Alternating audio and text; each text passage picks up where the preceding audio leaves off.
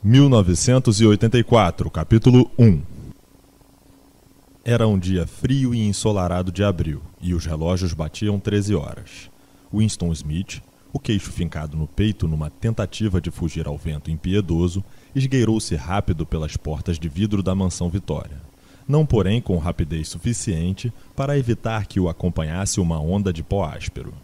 O saguão cheirava a repolho cozido e a capacho de trapos. Na parede do fundo fora pregado um cartaz colorido, grande demais para a exibição interna. Representava apenas uma cara enorme, de mais de um metro de largura. O rosto de um homem de uns 45 anos, com um espesso bigode preto e traços rústicos mais atraentes. Winston encaminhou-se para a escada. Inútil experimentar o elevador, raramente funcionava, mesmo no tempo das vacas gordas, e agora a eletricidade era desligada durante o dia fazia parte da campanha de economia preparatória para a Semana do Ódio. O apartamento ficava no sétimo andar e Winston, que tinha 39 anos e uma variz ulcerada acima do tornozelo direito, subiu devagar, descansando várias vezes no caminho. Em cada patamar, diante da porta do elevador, o cartaz da cara enorme o fitava da parede. Era uma dessas figuras cujos olhos seguem a gente por toda parte. O grande irmão zela por ti, dizia a legenda. Dentro do apartamento, uma voz sonora lia uma lista de cifras relacionadas com a produção de ferro gusa. A voz saía de uma placa metálica retangular, semelhante a um espelho fosco embutido na parede direita. Winston torceu um comutador e a voz diminuiu um pouco, embora as palavras ainda fossem audíveis. O aparelho, chamava-se Teletela, podia ter o volume reduzido, mas era impossível desligá-lo de vez. Winston foi até a janela. Uma figura miúda, frágil, a magreza do corpo apenas realçada pelo macacão azul que era o uniforme do partido. O cabelo era muito louro, a face naturalmente sanguínea, e a pele arranhada pelo sabão ordinário, as giletes sem corte e o inverno que mal terminara. Lá fora, mesmo através da vidraça fechada, o mundo parecia frio. Na rua, pequenos rodamuinhos de vento levantavam em pequenas aspirais poeiras e papéis rasgados, e embora o sol brilhasse e o céu fosse de um azul berrante, parecia não haver cor em coisa alguma, salvo nos cartazes pregados em toda parte. O bigodudo olhava de cada canto. Havia um cartaz na casa de fronte. O grande irmão zela por ti, dizia o letreiro, e os olhos escuros procuravam os de Winston. Ao nível da rua, outro cartaz, rasgado num canto, trapejava ao vento, ora cobrindo, ora descobrindo a palavra Ingsoc. Na distância, um helicóptero desceu beirando os telhados. Pairou uns momentos como uma varejeira e depois se afastou num voo em curva. Era a patrulha da polícia, espiando pelas janelas do povo. Mas as patrulhas não tinham importância. Só importava a polícia do pensamento. Por trás de Winston, a voz da teletela ainda tagarelava a respeito do ferro gusa e da superação no nono plano trienal. A teletela recebia e transmitia simultaneamente. Qualquer barulho que Winston fizesse, mais alto que um cochicho, seria captado pelo aparelho. Além do mais, enquanto permanecesse no campo da visão da placa metálica, poderia ser visto também. Naturalmente, não havia jeito de determinar se, num dado momento, o cidadão estava sendo vigiado ou não. Impossível saber com que frequência ou que periodicidade a polícia do pensamento ligava para a casa deste ou daquele indivíduo. Era concebível mesmo que observasse todo mundo ao mesmo tempo. A realidade é que podia ligar determinada linha no momento que desejasse. Tinha-se que viver, e vivia-se por hábito transformado em instinto, na suposição de que cada som era ouvido e cada movimento examinado, salvo quando feito no escuro. Winston continuou de costas para a teletela. Era mais seguro, conquanto até as costas pudessem falar. A um quilômetro dali, o Ministério da Verdade, onde trabalhava, alteava-se alvo e enorme, sobre a paisagem fuliginosa. Era isto, pensou ele com uma vaga repugnância. Isso era Londres, cidade principal da pista número um, por sua vez a terceira entre as mais populosas províncias da Oceania. Tentou encontrar na memória uma recordação infantil que lhe dissesse se Londres sempre tivera aquele aspecto haviam existido sempre aquelas apodrecidas casas do século XIX, os flancos reforçados com espeques de madeira, janelas com remendos de cartolina e os telhados com chapa de ferro corrugado e os muros doidos dos jardins decaindo em todas as direções? E as crateras de bombas onde o pó de reboco revoluteava no ar e o mato crescia a matroca sobre os montes de escombros? E os lugares onde as bombas haviam aberto clareiras maiores e tinham nascido sórdidas colônias de choças de madeira que mais pareciam galinheiros? Mas era inútil, não conseguia se lembrar Nada sobrava de sua infância, exceto uma série de quadros fortemente iluminados que se sucediam sem pano de fundo e eram quase ininteligíveis. O Ministério da Verdade, ou Miniver em nova língua, era completamente diferente de qualquer outro objeto visível.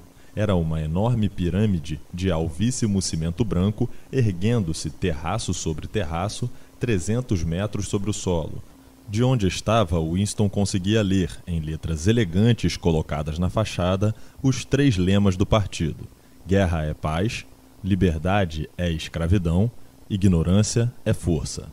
Constava que o Ministério da Verdade continha 3 mil aposentos sobre o nível do solo e correspondentes ramificações no subsolo.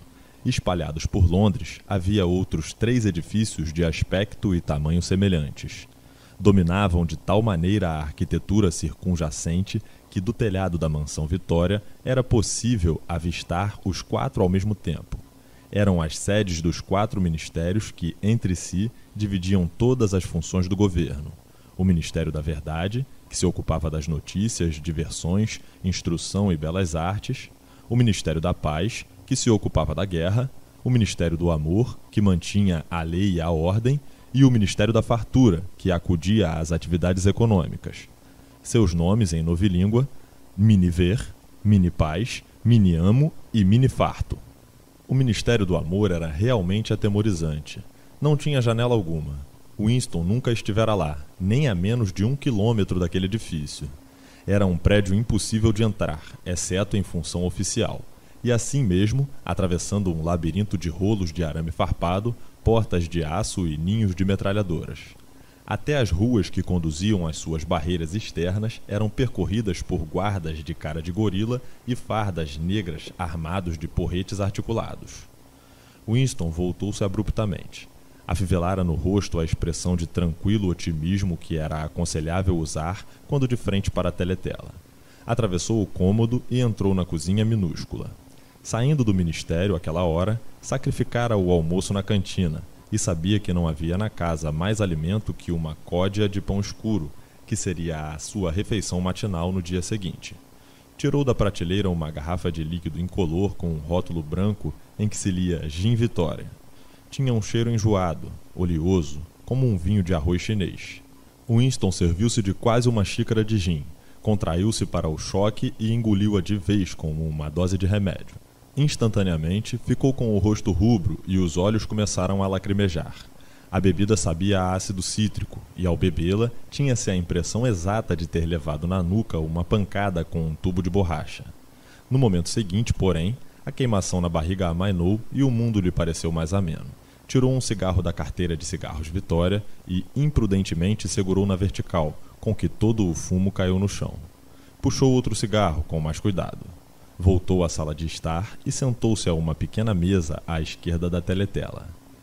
Da gaveta da mesa tirou uma caneta, um tinteiro e um livro em branco, de lombo vermelho e capa de cartolina mármore. Por um motivo qualquer, a teletela da sala fora colocada em posição fora do comum. Em vez de ser colocada, como era normal, na parede do fundo, donde poderia dominar todo o aposento, fora posta na parede mais longa, diante da janela. A um dos seus lados ficava a pequena reentrância onde Winston estava agora sentado, e que, na construção do edifício, fora provavelmente destinada a uma estante de livros. Sentando-se nessa alcova e mantendo-se junto à parede, Winston conseguia ficar fora do alcance da teletela, pelo menos no que respeitava à vista. Naturalmente, pode ser ouvido, mas, contanto que permanecesse naquela posição, não podia ser visto. Em parte, fora a extraordinária topografia do cômodo que lhe sugerira o que agora se dispunha a fazer, mas fora também sugerido pelo caderno que acabara de tirar da gaveta. Era um livro lindo, o papel macio, cor de creme, ligeiramente amarelado pelo tempo, era de um tipo que não se fabricava havia pelo menos 40 anos. Era de ver, entretanto, que devia ser muito mais antigo. Vira-o na vitrine de um triste bric-a-brac num bairro pobre da cidade. Não se lembrava direito do bairro, e fora acometido imediatamente do invencível desejo de possuí-lo. Os membros do partido não deviam entrar em lojas comuns, transacionar no mercado livre, dizia-se. Mas o regulamento não era estritamente obedecido, porque havia várias coisas, como cordões de sapatos e giletes, impossíveis de conseguir de outra forma. Relanceara o olhar pela rua e depois entrara, comprando o caderno por dois dólares e cinquenta. Na ocasião, não tinha consciência de querê-lo para nenhum propósito definido. Levara-o para casa às escondidas na sua pasta. Mesmo sendo em branco, o papel era propriedade comprometedora. O que agora se dispunha a fazer era abrir um diário. Não era um ato legal, nada mais era ilegal, pois não havia mais leis. Porém, se descoberto, havia razoável certeza de que seria punido por pena de morte ou no mínimo 25 anos num campo de trabalhos forçados. Winston meteu a pena na caneta e chupou-a para tirar a graxa. A pena era um instrumento arcaico, raramente usada, mesmo em assinaturas, e ele conseguira uma furtivamente com alguma dificuldade, apenas por sentir que o belo papel creme merecia uma pena de verdade em vez de ser riscado por um lápis tinta. Na verdade, não estava habituado a escrever à mão, exceto recados curtíssimos. O normal era ditar tudo ao fala-escreve, o que naturalmente era impossível no caso. Molhou a pena na tinta e hesitou por um segundo. Um tremor lhe agitara as tripas. Marcar o papel era um ato decisivo. Com letra miúda e desajeitada, escreveu: 4 de abril de 1984. Encostou-se ao espaldar. Descera sobre ele uma sensação de completo desespero. Para começar, não sabia com a menor certeza se o ano era mesmo 1984. Devia ser mais ou menos isso, pois estava convencido de que tinha 39 anos e acreditava ter nascido em 1944 ou 45 Hoje em dia, porém, não era nunca possível fixar uma data num ou dois anos. De repente ocorreu-lhe uma pergunta. Para quem estava escrevendo aquele diário? Para o futuro, os que não haviam nascido. Sua mente pairou um momento sobre a data duvidosa que escrevera e de repente se chocou contra a palavra duplo pensar em novilíngua. Pela primeira vez percebeu de todo a magnitude do que empreendera. Como poderia se comunicar com o futuro? Era impossível pela própria natureza ou o futuro seria parecido com o presente, caso em que não lhe dariam ouvidos, ou seria diferente, e nesse caso a sua situação não teria sentido. Por algum tempo ficou olhando o papel estupidamente. A teletela agora tocava estridente música militar. O curioso era que ele parecia não só ter perdido o poder de se exprimir, como esquecido o que tinha em mente. Havia semanas que se preparava para aquele momento e nunca lhe passara pela cabeça a ideia de precisar de mais que coragem. Escrever seria fácil. Tudo o que tinha a fazer era transferir para o papel o intérmino e inquieto monólogo que se desenrolava na sua mente fazia anos. Naquele momento, todavia, até o monólogo secara. Além disso, a variz comichava danadamente, e não ousava coçá-la, pois quando o fazia sempre inflamava. Os segundos passavam. De nada tinha consciência, exceto da brancura do papel à sua frente, a coceira acima do tornozelo, o berreiro da música e uma leve bebedeira causada pelo gin. De repente, pôs-se a escrever por puro pânico, mal percebendo o que estava registrando. A letra miúda e infantil traçou linhas tortas pelo papel, abandonando primeiro as maiúsculas e depois até os pontos. 4 de abril de 1984. Ontem à noite ao cinema, tudo fitas de guerra, uma muito boa de um navio cheio de refugiados bombardeando no Mediterrâneo. Público muito divertido, com cenas de um homenzarrão gordo tentando fugir nadando de um helicóptero. Primeiro se via ele subindo descendo na água que nem golfinho, depois pelas miras do helicóptero, e daí ficava cheio de buracos, o mar perto ficava rosa e de repente afundava como se os furos tivessem deixado entrar água. Público dando gargalhadas quando afundou. Então viu-se um escaler cheio de crianças com um helicóptero por cima. Havia uma mulher de meia idade, talvez judia, sentada na proa com um menininho de uns três anos nos braços. Garotinho gritando de medo e escondendo a cabeça nos seios dela, como querendo se refugiar, e mulher pondo os braços em torno dele e consolando, apesar de também estar roxa de medo. todo o tempo cobrindo ele o mais possível, como se os braços pudessem protegê-lo das balas. Então o helicóptero soltou uma bomba de 20 quilos em cima deles, clarão espantoso e o bote virou cisco.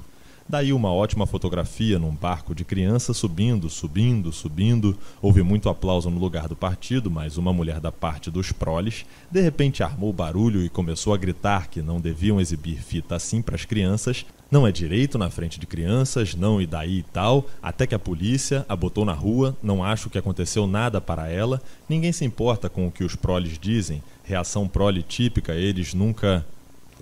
Winston parou de escrever em parte por sentir cãibras na mão. Não sabia o que levara a soltar aquela torrente de bobagem. O curioso, porém, é que, ao fazê-lo, uma recordação inteiramente diferente se esclarecera em sua memória, ao ponto de quase se sentir capaz de narrá-la. Percebia agora que fora por causa do outro incidente que de súbito resolvera ir para a casa e iniciar o seu diário aquele dia.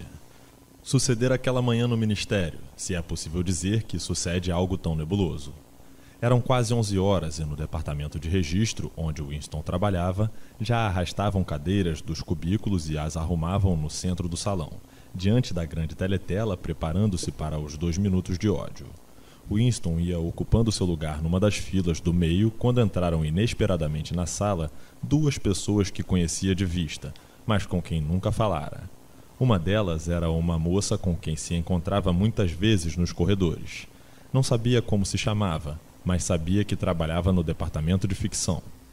Era de presumir, pois a vira levando uma chave inglesa nas mãos sujas de graxa, que fosse mecânica de uma das máquinas de novelizar. Devia ter uns 27 anos e era de aparência audaciosa, com cabelo negro e espesso, rosto sardento e movimentos rápidos atléticos. Uma estreita faixa escarlate, emblema da Liga Juvenil Antissexo, dava várias voltas à sua cintura, o suficiente para realçar as curvas das ancas. Winston antipatizara com ela desde o primeiro momento. E sabia o porquê.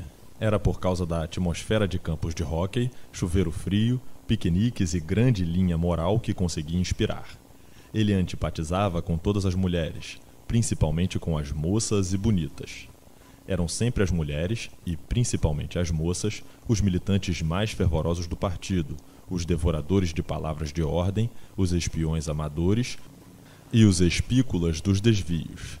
Esta jovem lhe dava a impressão de ser mais perigosa que a maioria. Uma vez que se haviam cruzado no corredor, ela lhe lançara um rápido olhar de esguelha que parecia tê-lo penetrado até o imo e o enchera de terror. Até lhe ocorrera a ideia de que talvez fosse da polícia do pensamento. Na verdade, isso era pouco provável. Entretanto, continuava sentindo um estranho mal-estar, em cuja composição havia medo e hostilidade, e que sobrevinha sempre que ela se aproximava. A outra pessoa era um homem chamado O'Brien, membro do partido interno e ocupante de um posto tão remoto e de tamanha importância que o Winston dele só tinha uma vaga ideia. Um silêncio momentâneo calou o grupo reunido em torno das cadeiras quando viu o macacão negro do partido interno. O'Brien era um homem grande, troncudo, de pescoço taurino e rosto grosseiro, engraçado, brutal. Apesar da sua aparência temível, tinha maneiras até distintas. Seu tique de rearranjar os óculos no nariz, um gesto curioso, desarmava e, de certo modo indefinível, parecia civilizado. Era um gesto que, se alguém ainda pensasse em velharias tais, poderia recordar um fidalgo do século XVIII oferecendo a caixa de rapé. Winston vira O'Brien talvez meia dúzia de vezes em outros tantos anos. Sentia-se fundamentalmente atraído por ele, e não apenas por se sentir intrigado pelo contraste entre a urbanidade de O'Brien e seu físico de pugilista. Era muito mais por causa de uma crença secreta, ou talvez não chegasse à crença, fosse mera esperança de que não era perfeita a ortodoxia política de O'Brien. Havia em sua fisionomia algo que dava essa impressão, ou ainda Talvez não fosse ortodoxia o que estava escrito em seu rosto, mas apenas inteligência. De qualquer forma, tinha o aspecto de ser pessoa com que se podia conversar se fosse possível fraudar a teletela e falar-lhe a sós. Winston jamais fizera o menor esforço de verificar sua posição. Na verdade, não havia maneira de o fazer. Naquele momento, O'Brien olhou o relógio pulseira viu que eram quase 11 horas e, evidentemente, resolveu ficar no departamento de registro até acabarem os dois minutos de ódio. sentou-se numa cadeira da mesma fila que Winston, a dois passos dele. Entre os dois encontrava-se uma mulherzinha de cabelo cor de areia que trabalhava no cubículo contíguo. A moça do cabelo escuro ocupou uma cadeira logo atrás. Mais um instante, e um guincho horrendo, áspero, como de uma máquina monstruosa funcionando sem óleo, saiu da grande teletela. Era um barulho de fazer ranger os dentes e arrepiar os cabelos da nuca. O ódio começara. Como de hábito, a face de Emanuel Goldstein, o inimigo do povo, surgira na tela. Aqui e ali houve assovios entre o público. A mulherzinha de cabelo cor de areia emitiu um uivo misto de medo e repugnância. Goldstein era o renegado e traidor que um dia, muitos anos atrás, exatamente quantos ninguém se lembrava, fora uma das figuras de proa do partido, quase no mesmo plano que o próprio grande irmão, tendo depois se dedicado a atividades contra-revolucionárias, sendo por isso condenado à morte, da qual escapara desaparecendo misteriosamente. O programa dos dois minutos de ódio variava de dia a dia, sem que, porém, Goldstein deixasse de ser o personagem central cotidiano. Era o traidor original, o primeiro a conspurcar a pureza do partido. Todos os subsequentes crimes contra o partido, todas as traições, atos de sabotagem, heresias, desvios, provinham diretamente dos seus ensinamentos. Em alguma parte do mundo, ele continuava vivo e tramando suas conspirações talvez no além-mar, sob proteção dos seus patrões estrangeiros, talvez até mesmo, de vez em quando corria o boato, em algum esconderijo na própria Oceania. Winston sentiu contrair-se o diafragma. Nunca podia ver a face de Goldstein sem uma dolorosa mistura de emoções. Era um rosto judaico, magro, com um grande halo de cabelo branco esgruviado e um pequeno cavanhaque. Um rosto arguto e, no entanto, de certo modo, intrinsecamente desprezível, com um ar de tolice senil no nariz comprido e fino, no qual se equilibravam os óculos. Parecia a cara de uma ovelha, e a voz também recordava um balido. Goldstein lançava o costumeiro ataque peçonhento às doutrinas do partido, um ataque tão exagerado e perverso que uma criança poderia refutá-lo, e, no entanto, suficientemente plausível para encher o cidadão de alarme, de receio que outras pessoas menos equilibradas o pudessem aceitar insultava o grande irmão, denunciava a ditadura do partido e exigia a imediata conclusão da paz com a Eurásia, advoga a liberdade de palavra, a liberdade de imprensa, a liberdade de reunião, a liberdade de pensamento, gritava histericamente que a revolução fora traída, e tudo numa linguagem rápida, polissilábica, que era uma espécie de paródia do estilo habitual dos oradores do partido e até continha palavras em novilíngua. Maior número dessas palavras, com efeito, do que qualquer membro do partido usaria na vida diária. E todo o tempo, para que não persistissem dúvidas quanto à realidade oculta pela lenga-lenga especiosa de Goldstein, marchavam por trás de sua cabeça na teletela infindas colunas do exército eurasiano, fileiras após fileiras de homens sólidos com rostos asiáticos sem expressão que vinham até a superfície da placa e sumiam, para ser seguidos por outros exatamente idênticos. O ritmo cavo e monótono das botas dos soldados formava uma cortina sonora para os balidos de Goldstein. Antes do ódio se haver desenrolado por 30 segundos, metade dos presentes soltava incontroláveis exclamações de fúria. Era demais suportar a vista daquela cara de ovelha satisfeita e do poderio terrífico do exército eurasiano mostrado na tela. Além disso, Ver ou mesmo pensar em Goldstein produzia automaticamente medo e raiva. Era objeto de ódio mais constante que a Eurásia ou a Lestásia, porquanto, quando a Oceania estava em guerra com uma dessas potências, em geral estava em paz com a outra. O estranho, todavia, é que, embora Goldstein fosse odiado e desprezado por todo mundo, embora todos os dias e milhares de vezes por dia, nas tribunas, teletelas, jornais, livros, suas teorias fossem refutadas, esmagadas, ridicularizadas, apresentadas aos olhos de todos como lixo, e apesar de tudo isso, sua influência nunca parecia diminuir. Havia sempre novos bocós esperando para ser seduzidos. Não se passava dia sem que espiões e sabotadores, obedientes a ordens dele, não fossem desmascarados pela polícia do pensamento. Era comandante de um vasto exército de sombras, uma rede subterrânea de conspiradores dedicados à derrocada do Estado. Supunha-se que se chamava a Fraternidade. Murmurava-se também a respeito de um livro terrível, um compêndio de todas as heresias escritas por Goldstein e que circulava clandestinamente aqui e ali. Era um livro sem título. Referiam-se a ele simplesmente por o livro. Mas só se sabia dessas coisas através de vagos boatos. Nem a fraternidade, nem o livro eram assuntos que um militante comum do partido mencionasse. No segundo minuto, o ódio chegou ao frenesi. Os presentes pulavam nas cadeiras e berravam a plenos pulmões, esforçando-se para abafar a voz alucinante que saía da tela. A mulherzinha do cabelo de areia ficara toda rosa e abria e fechava a boca como um peixe jogado à terra. Até o rosto másculo de O'Brien estava corada. Estava sentado muito teso na sua cadeira, o peito largo se alternando e agitando como se resistisse ao embate de uma vaga. A morena atrás de Winston pusera-se a berrar: Porco, porco, porco! De repente, apanhou um pesado dicionário de novilíngua e atirou à tela. O livro atingiu o nariz de Goldstein e ricocheteou. A voz continuou inexorável. Num momento de lucidez, Winston percebeu que ele também estava gritando com os outros e batendo os calcanhares violentamente contra a travessa da cadeira. O horrível dos dois minutos de ódio era que, embora ninguém fosse obrigado a participar, era impossível deixar de se reunir aos outros. Em 30 segundos deixava de ser preciso fingir. Parecia percorrer todo o grupo como uma corrente elétrica, um horrível êxtase de medo e vindita, um desejo de matar, de torturar, de amassar rostos com um malho, transformando o indivíduo, contra sua vontade, num lunático a uivar e fazer caretas. E, no entanto, a fúria que se sentia era uma emoção abstrata, não dirigida, que podia passar de um alvo a outro como a chama de um maçarico. Assim, havia momentos em que o ódio de Winston não se dirigia contra Goldstein, mas ao invés contra o próprio grande irmão, o partido e a polícia do pensamento.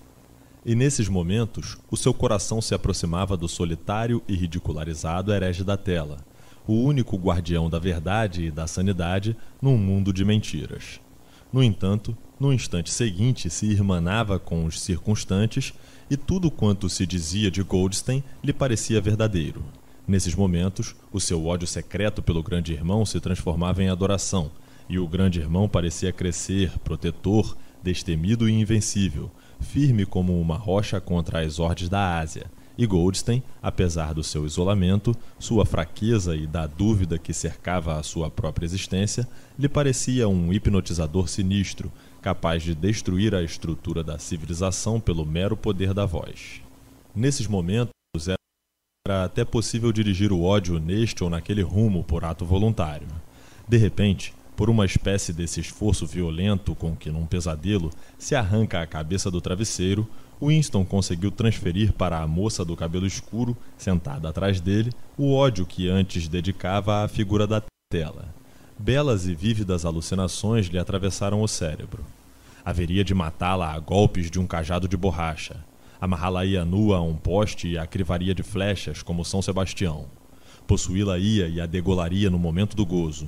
Além disso, percebeu mais claro que antes porque a odiava.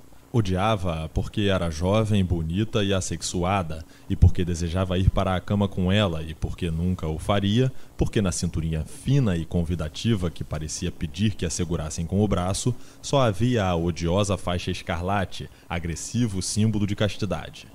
O ódio chegou ao clímax. A voz de Goldstein transformara-se de fato num balido de ovelha, e por um instante o rosto se transformou numa cara de carneiro.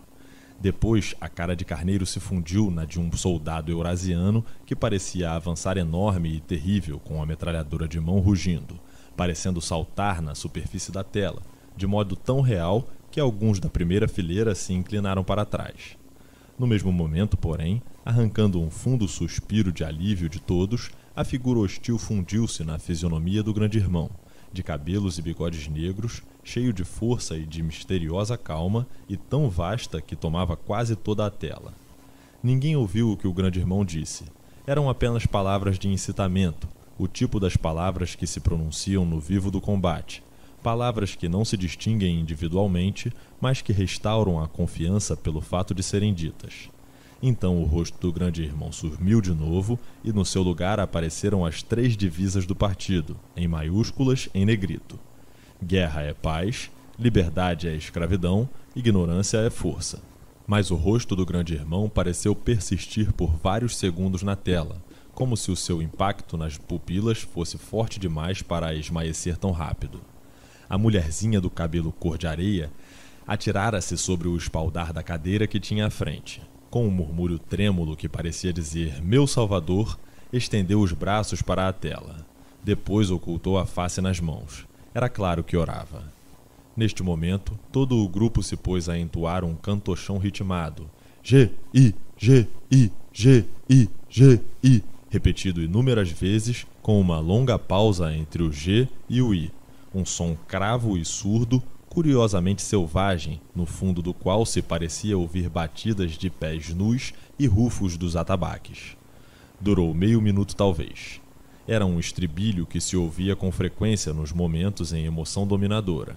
Era, em parte, o hino à sapiência e majestade do grande irmão, porém, mais do que isso, era auto-hipnotismo, o afogar deliberado da consciência por meio do barulho rítmico. As entranhas de Winston pareceram esfriar. Durante os dois minutos de ódio, não era possível deixar de participar do delírio geral, mas aquele cântico subhumano, G, I, G, I, G, I, sempre o enchia de pavor. Naturalmente, cantava com os outros. Seria impossível proceder de outra forma. Dominar os sentimentos, controlar as feições, fazer o que todo mundo fazia, era uma reação instintiva. Havia, porém, um lapso de dois segundos em que a expressão de seus olhos poderia atraí-lo. E foi exatamente nesse lapso que a coisa sucedera. Se é que de fato sucedera. Momentaneamente, seu olhar encontrara o de O'Brien, que se erguera. Tirara os óculos e ia colocá-los no lugar, com um gesto característico. Mas houve uma fração de segundo em que os olhares se encontraram e, enquanto durou, Winston viu, sim, viu, que O'Brien estava pensando o mesmo que ele. Completara-se uma inequívoca comunicação. Fora como se os dois espíritos se abrissem e os pensamentos de um passassem ao outro pelos olhos. Estou contigo, pareceu dizer-lhe O'Brien. Sei exatamente o que sentes. Sei tudo de teu desprezo, teu ódio, teu nojo, mas não te aflijas. Estou a teu lado. E daí sumira-se a faísca de inteligência e a face de O'Brien se tornara inescrutável como a de todos. Fora tudo e ele já nem tinha a certeza de que de fato acontecera. Tais incidentes jamais tinham sequela. Tudo o que faziam era manter viva, dentro dele, a fé ou a esperança de que houvesse outros inimigos do partido. Afinal de contas, talvez fossem verdadeiros os boatos de vastas conspirações subterrâneas. Quizá existisse mesmo a fraternidade. Era impossível, não obstante as infindas prisões, confissões e execuções, ter a certeza de que a fraternidade não passava de invencionice. Alguns dias ele acreditava, outros não. Não havia provas, apenas visões fugidias que podiam significar algo ou nada. Trechos de conversa entreouvida, rabiscos apagados nas paredes das privadas, e uma vez, até no encontro de dois desconhecidos, um pequeno movimento de mãos que talvez fosse um sinal identificador. Era tudo palpite. Provavelmente imaginara a coisa. Voltou ao cubículo sem tornar a olhar para O'Brien. Mal lhe passara pela cabeça a ideia de aprofundar o contato momentâneo. Seria inconcebivelmente perigoso, mesmo que soubesse como agir. Durante um segundo, dois, haviam trocado um olhar equívoco, e era o fim da história. Mas até aquilo era um acontecimento memorável, na solidão amuralhada em que se era obrigado a viver. Winston levantou-se e acomodou-se melhor na cadeira. Soltou um arroto. Era o gin que lhe subia do estômago. Seus olhos tornaram a focar a página. Descobriu que estivera escrevendo num gesto automático, ao mesmo tempo que a memória divagava. E não era mais a letra desajeitada e miúda de antes. A pena correra voluptuosamente sobre o papel macio, escrevendo em grandes letras de imprensa: Abaixo o grande irmão, abaixo o grande irmão, abaixo o grande irmão muitíssimas vezes enchendo meia página. Não pôde deixar de sentir um laivo de pânico. Era absurdo, pois escrever aquelas palavras não era mais perigoso que o ato inicial de abrir o diário. Mas, por um momento, se sentiu tentado a rasgar as páginas usadas e abandonar por completo a empresa. Não o fez, contudo, porque sabia ser inútil. Quer escrevesse abaixo o grande irmão ou não, não fazia diferença. Quer continuasse o diário, Quer parasse, Não fazia diferença. A polícia do pensamento o apanharia do mesmo modo. Cometera, e teria cometido, nem que não levasse a pena ao papel, o crime essencial, que em si continha todos os outros. Crime-ideia, chamava-se. O crime-ideia não era coisa que pudesse ocultar. Podia-se escapar com êxito algum tempo, anos até, porém, mais cedo ou mais tarde, pegavam o criminoso. E era sempre à noite. As prisões eram sempre à noite. O súbito arranco do sono, a mão rude sacudindo o ombro, as luzes ferindo os olhos, o círculo de caras implacáveis em torno da cama, a vasta maioria dos casos não havia julgamento, nem notícia da prisão. As pessoas simplesmente desapareciam, sempre durante a noite.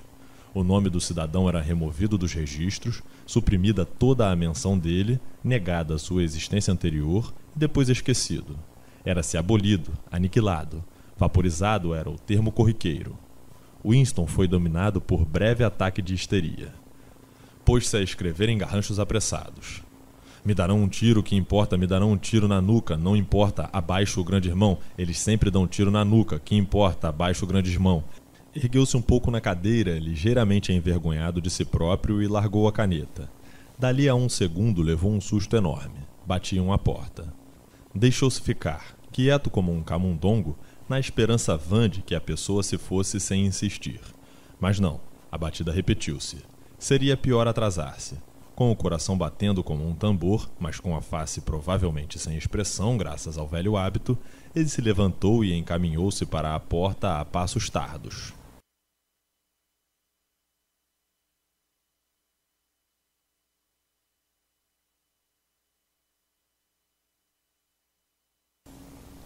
(1984) Capítulo 2 Quando pôs a mão no trinco, viu que deixara o diário aberto na mesa.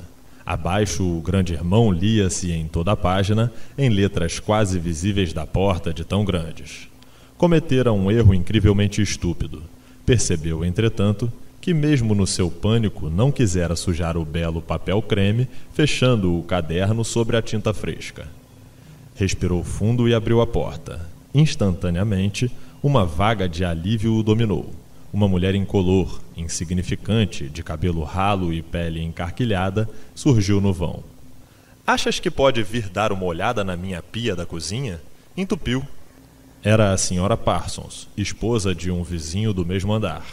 Senhora era termo um tanto antipatizado pelo partido. O correto era chamar todo mundo de camarada, mas com certas mulheres era usado instintivamente. Teria uns 30 anos, mas parecia muito mais velha.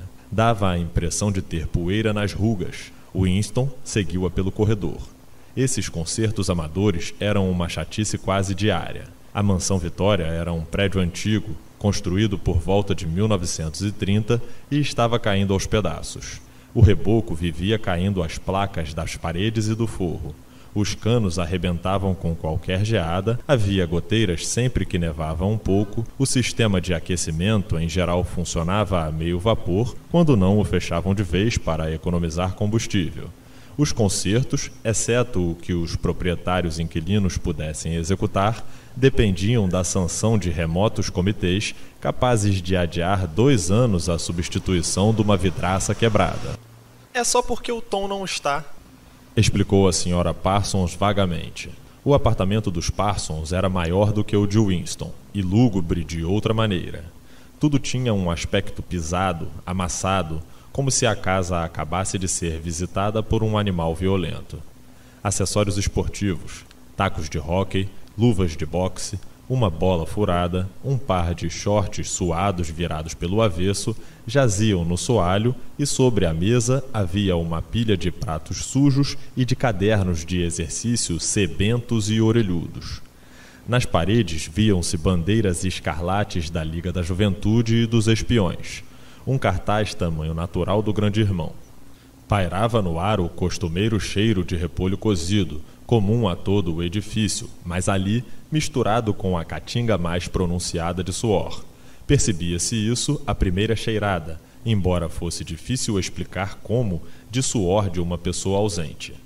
Noutra sala, alguém, com um pente e um pedaço de papel higiênico, estava tentando acompanhar a música militar que ainda saía da teletela. São as crianças, disse a senhora Parsons, lançando uma olhada apreensiva para a porta. Não saíram hoje e, naturalmente. Tinha o hábito de interromper as frases no meio.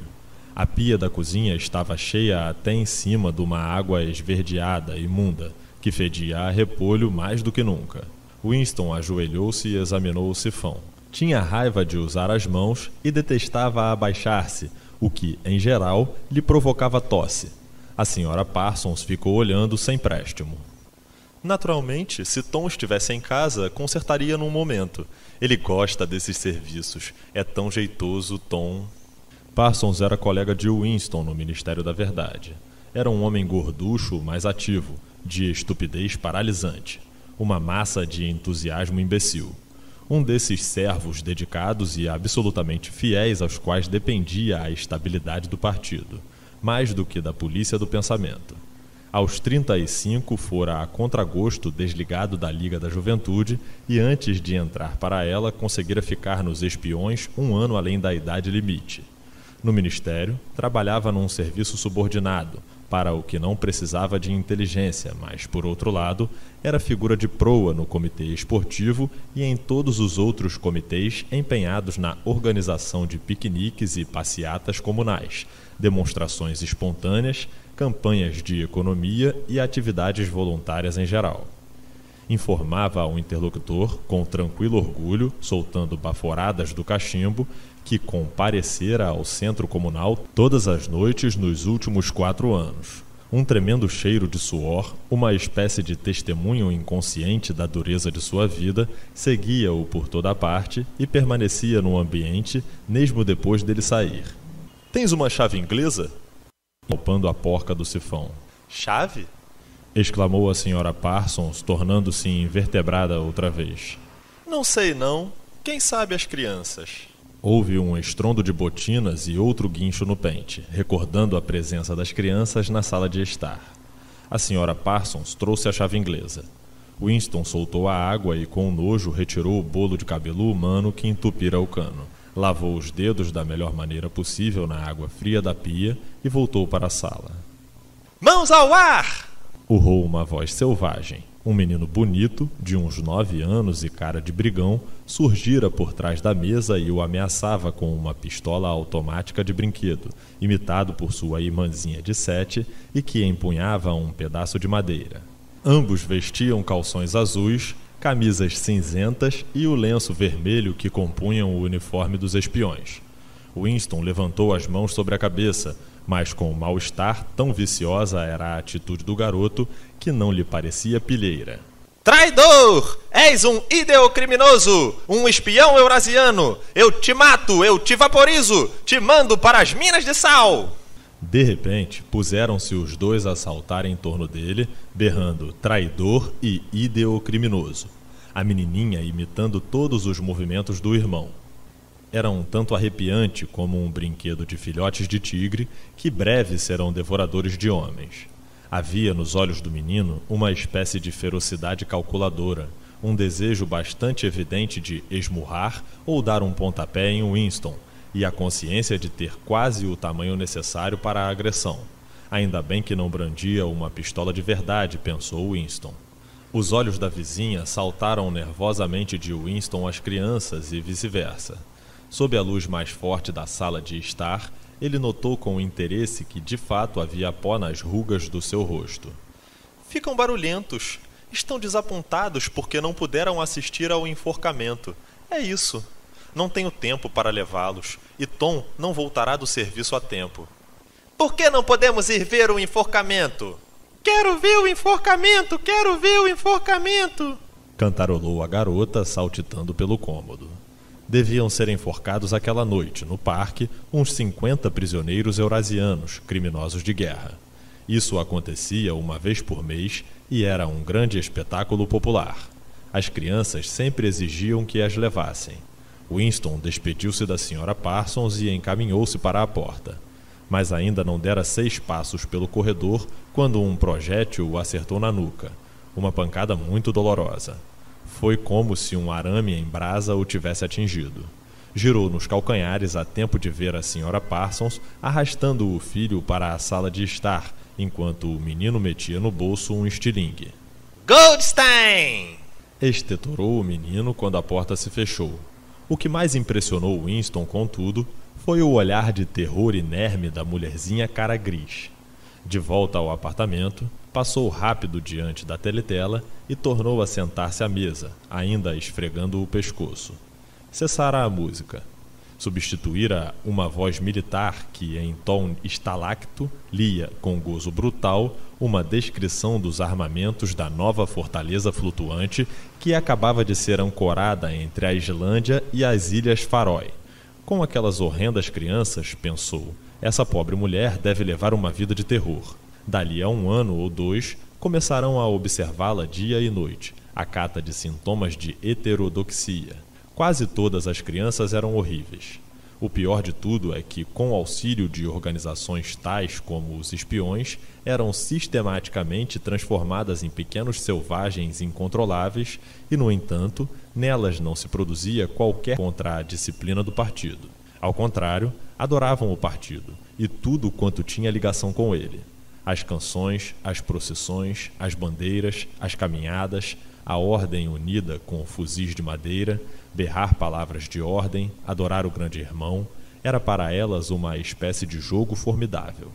Toda a sua ferocidade era posta para fora, dirigida contra os inimigos do Estado, contra os forasteiros, traidores, sabotadores, ideocriminosos. Era quase normal que as pessoas de mais de 30 tivessem medo dos próprios filhos, e com fartos motivos, pois era rara a semana em que o Times não publicasse um tópico contando como um pequeno salafrário, herói infantil, era a expressão usada, ouvira alguma observação comprometedora e denunciara aos pais a polícia do pensamento. A picada do estilingue não doía mais. Winston segurou a caneta, desanimado, indagando de seus botões se encontraria mais o que registrar no diário. De repente, começou a pensar outra vez em O'Brien. Anos atrás, quantos anos? Devia ser uns sete. Sonhara estar caminhando num quarto escuro como breu. E alguém, sentado ao seu lado, dissera ao senti-lo passar: Tornaremos a nos encontrar onde não há treva. Fora dito baixinho, sem ênfase, uma declaração, não uma ordem, e ele continuara sem parar. O curioso é que, na ocasião, no sonho, as palavras não o haviam impressionado maiormente. Somente mais tarde, e aos poucos, é que tinham ganho em significação. Não podia lembrar agora se fora antes ou depois do sonho que vira O'Brien pela primeira vez. Nem se lembrava de quando identificara aquela voz como a de O'Brien. Fosse como fosse, existia a identificação. O'Brien lhe falara na escuridão. Winston nunca conseguira ter certeza. Mesmo depois do cintilar de olhares daquela manhã, ainda era impossível ter certeza da amizade ou da inimizade de O'Brien. Nem lhe parecera ter muita importância. Entre eles havia um laço de compreensão mais importante do que o afeto ou a ideologia. Tornaremos a nos encontrar onde não há treva, dissera ele. Winston não sabia o que significava apenas acreditava que, de um modo ou de outro, seria realidade. A voz da teletela fez uma pausa. Um toque de clarim, belo e límpido, flutuou no ar estagnado. A voz continuou, áspera. Atenção, atenção, por favor. Acaba de chegar uma notícia da frente de Malabar. Nossas forças do sul da Índia lograram uma gloriosa vitória. Estou autorizado a dizer que essa batalha poderá aproximar a guerra do seu fim. Eis a notícia mais notícias, pensou Winston. E com efeito, depois de uma sanguinolenta descrição do aniquilamento de um exército eurasiano com formidáveis cifras de mortos e prisioneiros, divulgou-se a notícia de que, a partir da próxima semana, a ração de chocolate seria reduzida de 30 a 20 gramas. Winston tornou a arrotar. O gin estava se gastando, deixando uma sensação de vazio. A teletela, talvez para celebrar a vitória, talvez para afogar a lembrança do chocolate perdido, atacou. Oceania, nossa terra. Era dever de todos ouvirem o hino de pé. Todavia, na posição em que estava, não podiam vê-lo. A Oceania, nossa terra, seguiu-se músicas mais leves. Winston foi até a janela, sempre de costas para a tela. O dia continuava claro e despejado. Em algum lugar distante, uma bomba-foguete explodiu com um estrondo surdo, ecoante. Atualmente, caíam em Londres 20 ou 30 bombas por semana.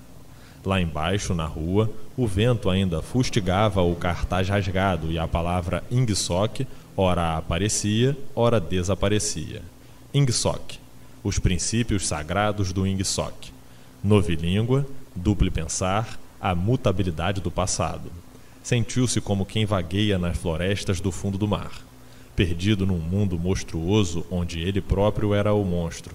Estava só, o passado morto, o futuro inimaginável. Que certeza haveria de estar ao seu lado uma única criatura humana viva? E de que maneira saber que o domínio do partido não duraria para sempre?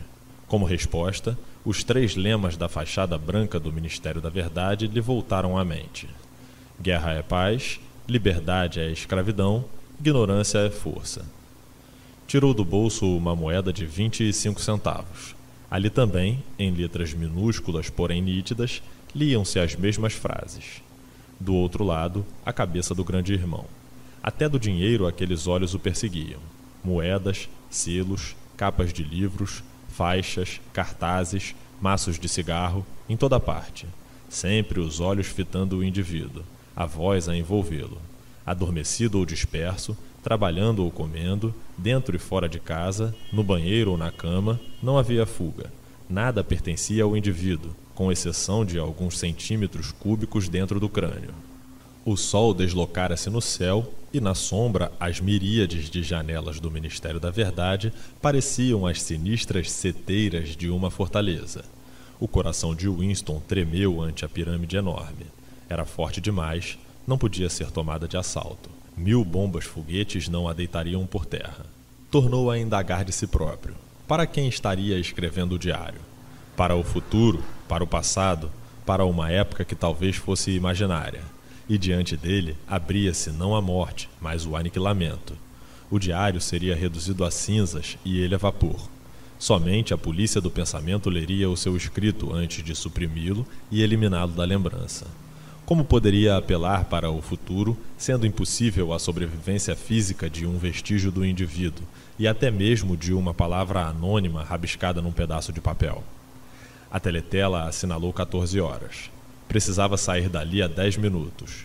Tinha de estar de volta ao serviço às 14h30.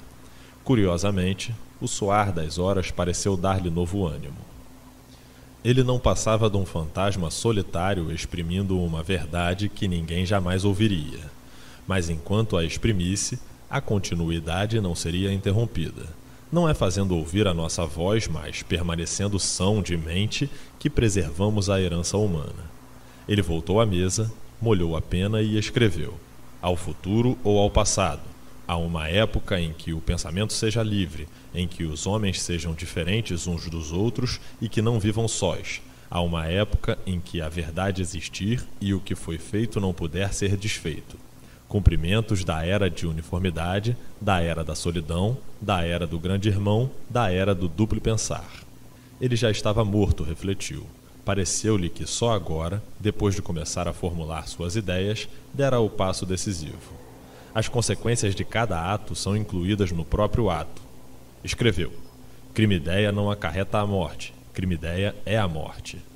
Agora que se reconhecia como defunto, tornava-se importante ficar vivo o mais tempo possível.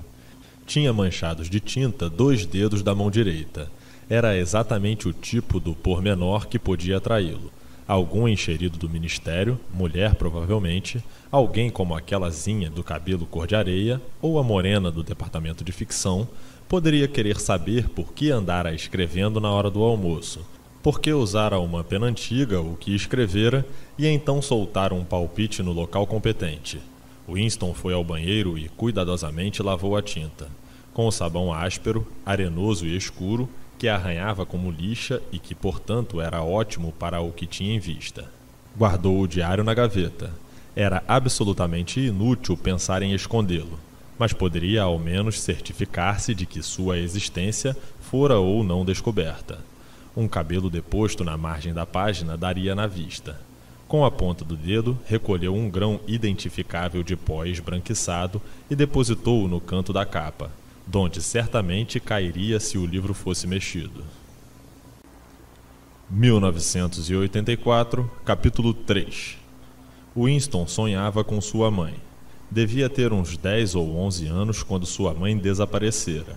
Era alta, estatuesca, meio calada, de movimentos vagarosos e magnífico cabelo claro. Do pai lembrava-se mais vagamente. Era moreno e magro. Vestia sempre roupas escuras, bem postas.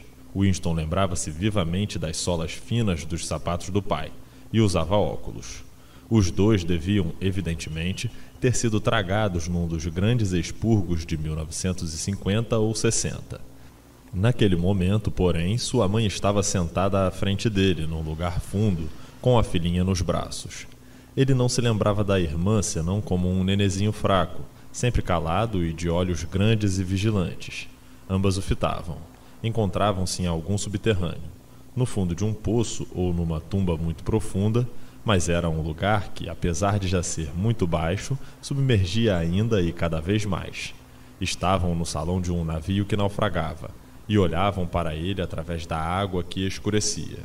Ainda havia ar no salão, elas podiam vê-lo e ele a elas, mas todo o tempo as duas continuavam afundando, baixando nas águas verdes que, dentro de alguns momentos, as ocultariam para sempre.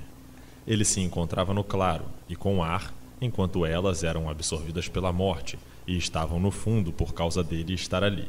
Ele sabia disso, elas sabiam e era visível que sabiam, mas não havia censura nem na fisionomia nem no coração das duas apenas a certeza de que deviam morrer para que ele continuasse vivo e que aquilo era parte da ordem inevitável das coisas.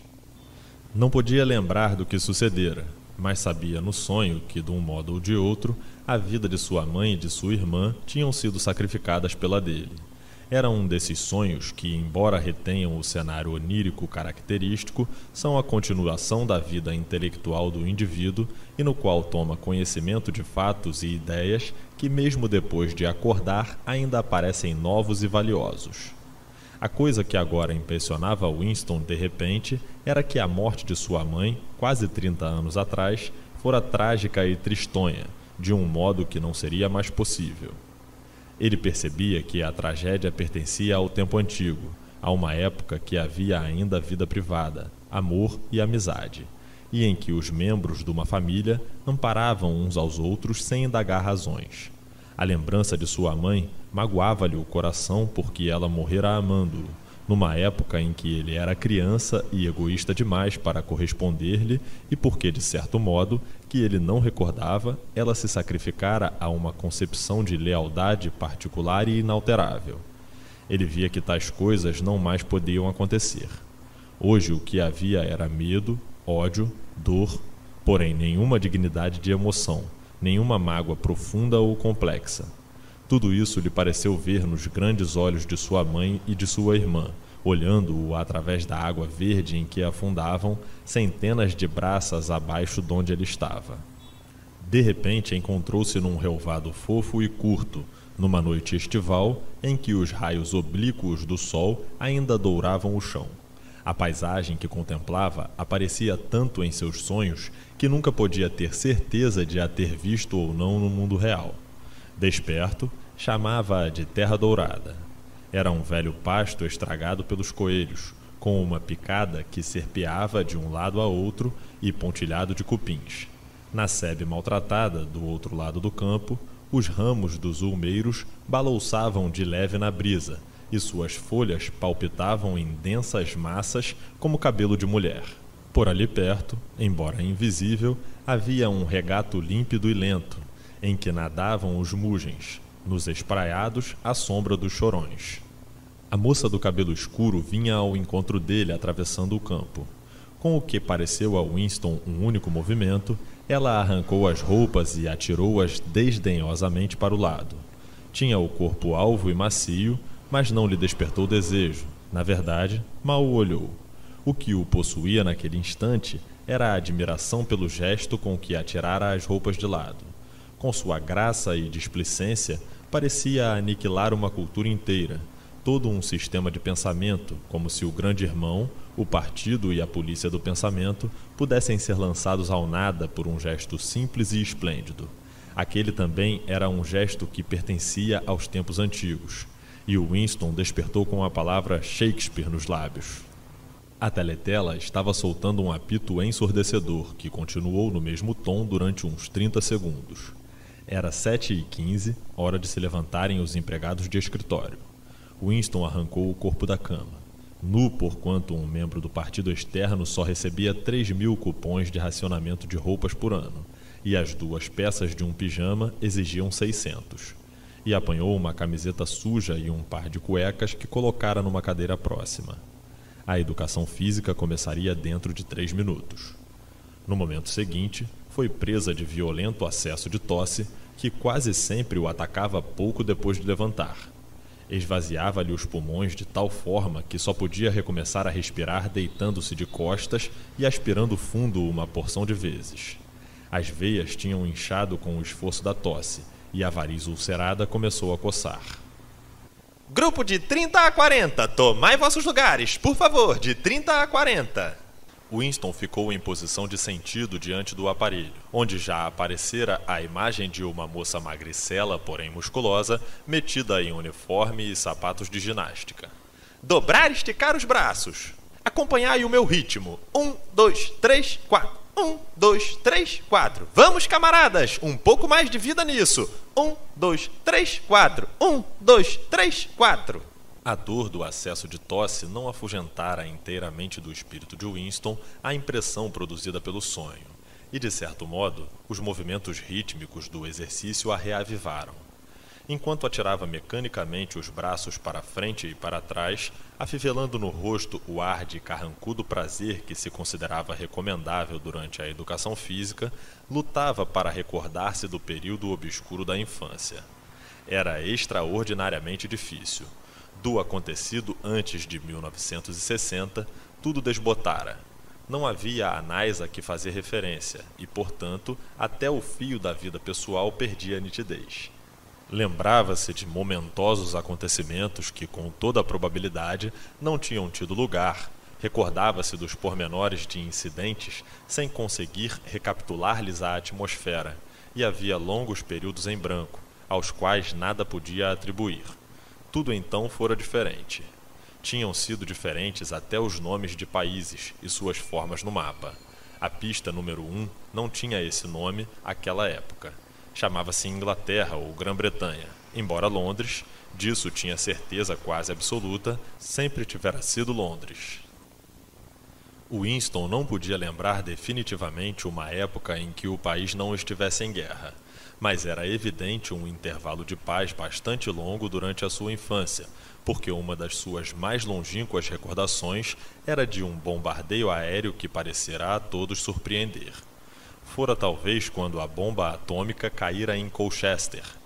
Não se lembrava do bombardeio em si, mas lembrava-se do pai a segurar-lhe a mão com força, enquanto corriam para um lugar nas profundezas da terra, dando voltas e voltas numa escada espiral que fazia ruído sob seus pés e que por fim lhe cansou tanto as pernas que ele começou a choramingar e pararam para descansar. Sua mãe, com modos lentos e sonhadores, seguia-os a grande distância. Levava nos braços a menina, ou talvez fossem apenas cobertores. Winston não tinha certeza da garota já ser nascida. Por fim, tinham ido dar num lugar atulhado e barulhento que verificou ser uma estação do trem subterrâneo. Havia gente sentada no chão de lajedo, e outros, muito apertadinhos, sentavam-se em catres metálicos, arrumados como beliches. Winston, mãe e pai encontraram um lugar perto de um velho e de uma velha sentados num catre. O velho vestia um terno escuro, de boa qualidade, e boné de pano preto na cabeça toda branca. Tinha o rosto escarlate, os olhos azuis cheios de lágrimas. Fedia a gin. Parecia porejá-lo pela pele, em vez de suor, e podia-se imaginar fossem puro álcool as lágrimas que lhe cresciam nos olhos. Entretanto, apesar de ligeiramente bêbado, sofria uma dor genuína e insuportável. Com sua percepção infantil, Winston viu que algo terrível, que não tinha perdão nem remédio, acabara de suceder Pareceu-lhe também saber do que se tratava. Morrera no bombardeio alguém que o velho amava. Uma netinha, talvez. A curtos intervalos, o velho repetia: Ai, não devíamos ter confiança neles. Eu te disse, mãe, não disse? Foi nisso que deu ter confiança neles. Foi o que eu sempre disse. Não devíamos ter confiança nos sacana. Mas quais sacanas não mereciam confiança, Winston já não se lembrava. Desde mais ou menos aquela época, a guerra fora literalmente contínua, embora, a rigor, não fosse sempre a mesma guerra. Durante vários meses, durante sua meninice, houvera confusas lutas de rua na própria Londres e de algumas ele se recordava vivamente. Mas seguir a história de todo o período, dizer quem lutava, contra quem, em que determinado momento, seria absolutamente impossível, já que nenhum registro escrito, nem palavra oral, jamais faziam menção de outro alinhamento de forças diferente do atual. Naquele momento, por exemplo, em 1984, se é que era 1984, a Oceania estava em guerra com a Eurásia e era aliada da Lestásia. Em nenhuma manifestação pública ou particular se admitia jamais que as três potências se tivessem agrupado diferentemente. Na verdade, como Winston se recordava muito bem, fazia apenas quatro anos a Oceania estivera em guerra com a Lestásia e em aliança com a Eurásia. Isso, porém, não passava de um naco de conhecimento furtivo que ele possuía porque a sua memória não era satisfatoriamente controlada. Oficialmente, a mudança de aliados jamais tivera lugar. A Oceania estava em guerra com a Eurásia. Portanto, a Oceania sempre estivera em guerra com a Eurásia. O inimigo do momento representava sempre o mal absoluto, daí decorrendo a impossibilidade de qualquer acordo passado ou futuro com ele. O espantoso refletiu pela décima milésima vez, ao forçar os ombros dolorosamente para trás. Mãos nas cadeiras, fazia girar o corpo pela cintura, exercício que se acreditava fazer bem aos músculos dorsais. O espantoso é que pode mesmo ser verdade. Se o partido tem o poder de agarrar o passado e dizer que este ou aquele acontecimento nunca se verificou, não é mais aterrorizante do que a simples tortura e a morte? O partido dizia que a Oceania jamais fora aliada da Eurásia. Ele, Winston Smith, sabia que a Oceania fora aliada da Eurásia não havia senão quatro anos. Onde, porém, existia esse conhecimento? Apenas em sua consciência, o que, em todo caso, devia ser logo aniquilada. E se todos os outros aceitassem a mentira imposta pelo partido, se todos os anais dissessem a mesma coisa, então a mentira se transformava em história, em verdade. Quem controla o passado, dizia o lema do partido, controla o futuro. Quem controla o presente, controla o passado. E, no entanto, o passado, conquanto de natureza alterável, nunca fora alterado. O que agora era verdade, era verdade do sempre ao sempre. Era bem simples. Bastava apenas uma série infinda de vitórias sobre a memória. Controle da realidade chamava-se, ou, em novilíngua, duple pensar.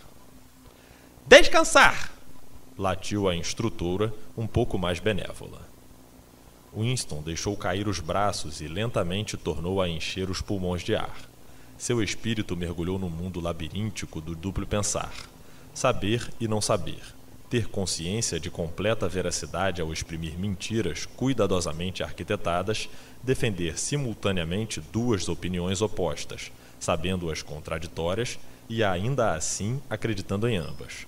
Usar a lógica contra a lógica, repudiar a moralidade em nome da moralidade, crer na impossibilidade da democracia e que o partido era o guardião da democracia, esquecer tudo quanto fosse necessário esquecer, trazê-lo à memória prontamente no momento preciso e depois torná-lo a esquecer. E, acima de tudo, aplicar o próprio processo ao processo. Essa era a sutileza derradeira induzir conscientemente a inconsciência, e então tornar-se inconsciente do ato de hipnose que se acabava de realizar. Até para compreender a palavra duplo pensar, era necessário usar o duplo pensar. Nesse momento, a instrutora chamou-os de novo à ginástica. Vamos ver quem de nós é capaz de tocar a ponta dos pés. Sem dobrar os joelhos, camaradas, só a cintura. Um, dois, um, dois. Winston odiava esse exercício, que lhe produzia dores nas pernas, desde os tornozelos até as nádegas, e, não raro, lhe provocava acessos de tosse. O ar semi-agradável sumiu de suas meditações. O passado, refletiu, não apenas fora alterado, fora efetivamente destruído. Porque, como estabelecer até mesmo o fato mais patente, se não havia dele registro além do da memória? Tentou recordar-se do ano em que ouvira pela primeira vez falar do grande irmão. Achou que deveria ter sido na década de 60 a 70, mas era impossível ter certeza. Nas histórias do partido, o grande irmão naturalmente figurava como chefe e guardião da revolução desde o princípio. Suas elucubrações tinham aos poucos recuado no tempo até atingir o mundo fabuloso de 1930 a 50, época em que os capitalistas, com estranhos chapéus cilíndricos, ainda rodavam pelas ruas de Londres em grandes e brilhantes automóveis ou carruagens com janelas de vidro. Não era possível saber até onde essa lenda era verdade e até onde era invenção. Winston não podia lembrar-se nem da data em que o partido viera à luz. Não acreditava ter ouvido a palavra Ingsoc antes de 1960, mas era provável que, na sua forma antiga, em antique língua, socialismo inglês, fosse corrente antes daquele ano. Tudo se fundia na névoa. Às vezes, porém, podia colocar o dedo numa mentira definida. Não era verdade, por exemplo, como afirmavam os livros de história do partido, que o partido tivesse inventado o aeroplano. Lembrava-se de aviões desde a mais tenra idade, mas não podia provar nada. Nunca havia prova. Apenas uma vez em toda a sua vida tinha tido em mãos uma prova documental inconfundível da falsificação de um fato histórico. E naquela ocasião. Smith! gritou da teletela a voz da megera. 6079 Smith W. Tu, tu mesmo! Inclina-te mais, por favor! Podes fazer mais do que isso. Não, não estás te esforçando. Mais baixo. Assim está melhor, camarada. Agora, todo mundo, descansar. Olhai para mim. Um calor quente e súbito dominou todo o corpo de Winston. O rosto continuou inescrutável. Jamais revelar desânimo, jamais revelar ressentimento. Um simples olhar poderia denunciá-lo. Ficou olhando a instrutora levantar os braços acima da cabeça e, não se podia dizer com graça, mas com notável decisão e eficiência, inclinar-se e meter a falangeta sob os artelhos. Pronto, camaradas, é isso que vos quero ver fazer. Olhai de novo. Estou com 39 anos e tive quatro filhos. Vede que não dobro os joelhos, todos podeis fazer se quiserdes. Com menos de 45, qualquer um pode tocar a ponta dos pés. Não temos todos os privilégios de lutar nas linhas de frente, mas pelo menos podemos conservar a linha e a saúde. Lembrai-vos dos rapazes da frente de Malabar e dos marinheiros das fortalezas flutuantes. Pensai no que eles têm de suportar. Vamos tentar de novo. Agora está melhor, camarada, muito melhor ajuntou animando-o quando Winston, num tranco violento, conseguiu tocar os pés sem dobrar os joelhos pela primeira vez em vários anos. 4. Capítulo 4 Com o suspiro profundo e inconsciente que nem mesmo a proximidade da teletela podia impedir, ao iniciar o dia de trabalho, Winston puxou para perto o fale-escreve, soprou a poeira do bocal e colocou os óculos. Depois, desenrolou e grampeou quatro pequenos rolos de papel que haviam caído do tubo pneumático à direita da mesa. Nas paredes do cubículo havia três orifícios. À direita do fale-escreve, um pequeno tubo pneumático para mensagens escritas, à esquerda, outro maior para jornais, e no meio, bem ao alcance do braço de Winston, uma grande abertura retangular protegida por uma grade de arame destinava-se ao desembaraço de papéis servidos.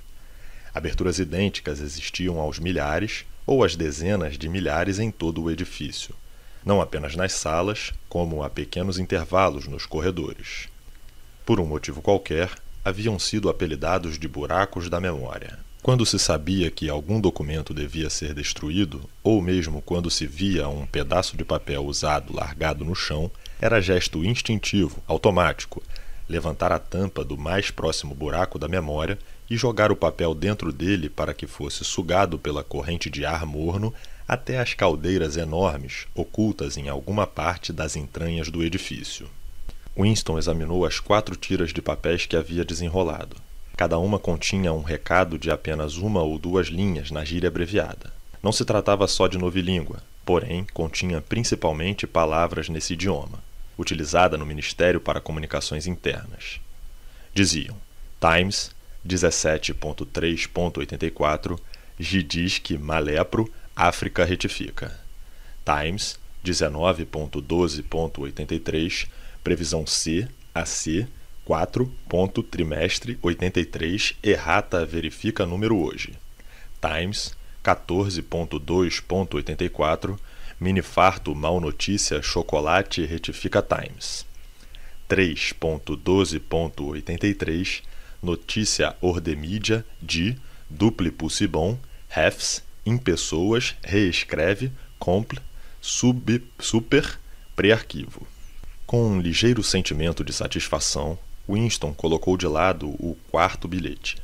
Era um trabalho complexo e de responsabilidade que seria melhor deixar por último. Os outros três eram simples questão de rotina, conquanto o segundo talvez exigisse uma tediosa pesquisa de cifras.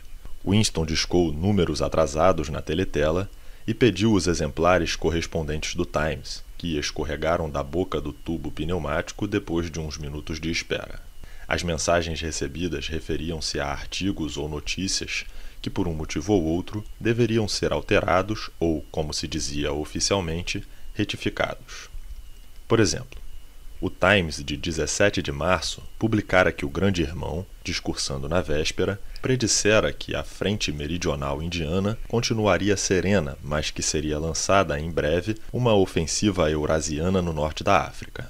Entretanto, o alto comando eurasiano desfechara uma ofensiva no sul da Índia, deixando a África em paz.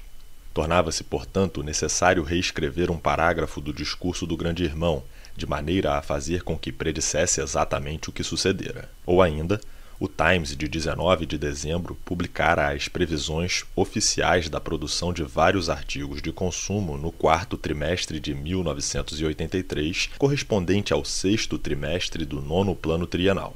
O jornal de hoje continha uma notícia sobre a produção real, pela qual se verificava que as profecias estavam redondamente erradas. O serviço de Winston era retificar as cifras originais, fazendo com que concordassem com as posteriores. Quanto ao terceiro bilhete, referia-se a simplíssimo erro que poderia ser consertado num minuto. Recentemente, em fevereiro, o Ministério da Fartura dera a público uma promessa penhor categórico eram as palavras oficiais de que não haveria corte da ração de chocolate em 1984.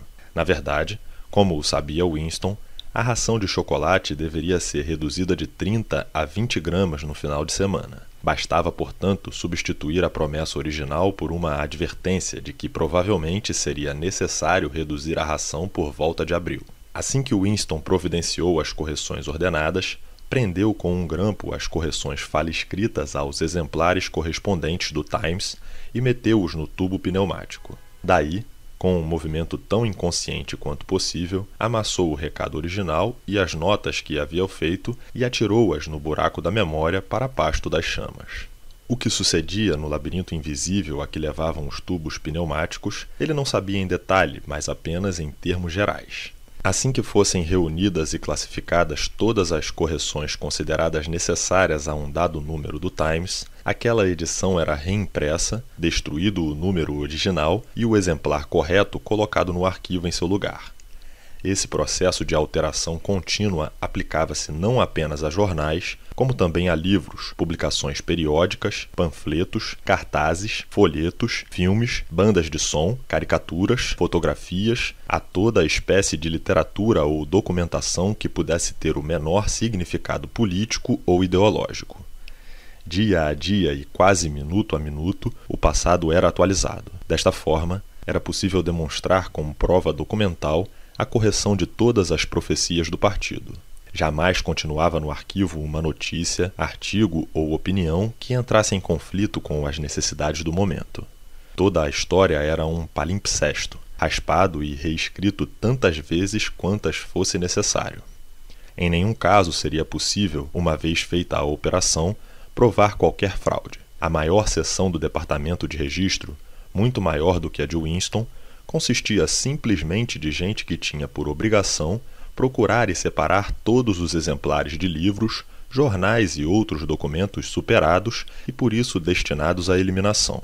Continuava no arquivo com a data original uma porção de Times que talvez, por causa de modificações do alinhamento político ou profecias erradas do grande irmão, haviam sido alterados uma dúzia de vezes e não havia outros exemplares que pudessem contradizê-lo. Os livros também eram recolhidos e reescritos uma porção de vezes e, invariavelmente, entregues aos leitores sem admissão alguma da troca. Nem mesmo as instruções escritas que Winston recebia, e das quais invariavelmente se desfazia assim que as cumpria, ordenavam ou insinuavam qualquer ato de falsificação. A referência era sempre a erros, enganos, equívocos, mal interpretações que precisavam ser corrigidos no interesse da exatidão. Na verdade, porém, ele filosofou enquanto reajustava as cifras do Ministério da Fartura. Não chegava à falsificação. Era apenas a substituição de uma sandice por outra.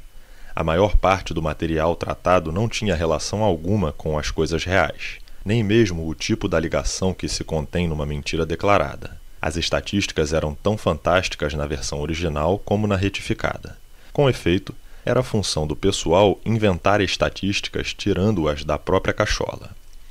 Por exemplo, o cálculo do Ministério da Fartura, prevendo a produção trimestral de botinas num total de 145 milhões de pares, a produção real, dizia-se, fora de 62 milhões. Todavia, Winston, ao reescrever a previsão, reduzira a cifra a apenas 57 milhões, de modo a poder protestar, como de hábito, que a cota fora superado. Em qualquer caso, os 62 milhões estavam tão perto da verdade quanto 57, ou 145. Com toda a probabilidade, não haviam fabricado botina alguma, ou, mais certo ainda, ninguém tinha a menor ideia de quantos calçados tinham sido produzidos, nem ninguém se importava. Tudo o que se sabia é que, a cada trimestre, quantidades astronômicas de botinas eram produzidas no papel, ao passo que talvez metade da população da Oceania andava descalça. E assim era com todos os fatos registrados, pequenos ou grandes. Tudo se fundia e confundia num mundo de sombras no qual, por fim, até a data do ano se tornara incerta. Winston olhou para o outro lado do corredor. Num cubículo correspondente ao seu, um homenzinho de queixo escuro e cara de precisionista trabalhava com afinco um jornal dobrado sobre os joelhos e a boca bem junto ao tubo do fala-escreve. Chamava-se Tillotson e parecia querer manter o que dizia em segredo entre ele e a teletela. Levantou os olhos e seus óculos relampeguearam uma centelha hostil na direção de Winston. Winston mal conhecia Tillotson e não tinha ideia de qual seria o seu serviço. Os funcionários do registro hesitavam em falar das suas atividades. No longo corredor sem janelas, com sua dupla fila de cubículos e o interminável roçar de papéis e jornais, e a zoeira das vozes murmurando dentro do fala-escreve, havia cerca de uma dúzia de pessoas que Winston não conhecia nem de nome. Embora as visse andar apressadas, no longo corredor sem janelas, com dupla fila de cubículos e o interminável roçar de papéis e jornais, e a zoeira das vozes murmurando dentro do fala-escreve, havia cerca de uma dúzia de pessoas que Winston não conhecia nem de nome, embora as visse andar apressadas pelo pavimento ou gesticular frenéticas nos dois minutos de ódio. Sabia que no cubículo ao lado a mulherzinha de cabelo cor de areia labutava dia após dia, não fazendo outra coisa senão procurar e suprimir da imprensa os nomes de pessoas vaporizadas e, portanto, consideradas inexistentes. Era justo que tivesse esse emprego, pois seu marido fora vaporizado havia alguns anos. Há alguns cubículos adiante, uma criatura terna, ineficiente, sonhadora, um homem chamado Amplefor de orelhas muito peludas e surpreendente talento para manejar rimas e metros, empenhava-se na produção de versões modificadas. Textos definitivos chamava-se de poemas que se haviam tornado ideologicamente ofensivos, mas que, por um motivo ou outro, tinham que ser conservados nas antologias. E aquele corredor, com certeza de 50 funcionários, era apenas uma subseção, uma simples célula, podia-se dizer, da enorme complexidade do departamento de registro. Para cima, para baixo, para os lados, Havia outros enxames de servidores executando uma inimaginável multidão de tarefas. Havia as enormes oficinas gráficas com os seus subredatores seus peritos em tipografia e seus estúdios, equipadíssimos para a falsificação de fotografias. Havia a seção de teleprogramas com os seus técnicos, seus produtores e as equipes de atores escolhidos especialmente pelo talento na imitação de vozes. Havia batalhões de investigadores de referências, cujo trabalho era apenas organizar listas de livros periódicos a recolher. Havia os vastos depósitos onde os documentos corrigidos eram guardados e os fornos ocultos onde os originais eram destruídos e funcionando anonimamente, não se sabia como nem onde, ficava o cérebro orientador que coordenava todo o trabalho e fixava diretrizes, mandando conservar este ou aquele fragmento do passado, falsificar outro e eliminar completamente aquele outro. E o departamento de registro, afinal de contas, não passava de uma pequena parte do Ministério da Verdade, cuja missão básica era não reconstruir o passado, mas fornecer aos cidadãos da Oceania jornais, filmes, livros escolares, programas de teletela, peças, romances, com todas as informações concebíveis, instruções ou entretenimento, desde uma estátua até uma palavra de ordem, desde um poema lírico até um tratado de biologia, desde um beabá até um dicionário de novilíngua e o ministério tinha que satisfazer não apenas as complexas necessidades do partido, como repetir a mesma operação em nível inferior para o proletariado.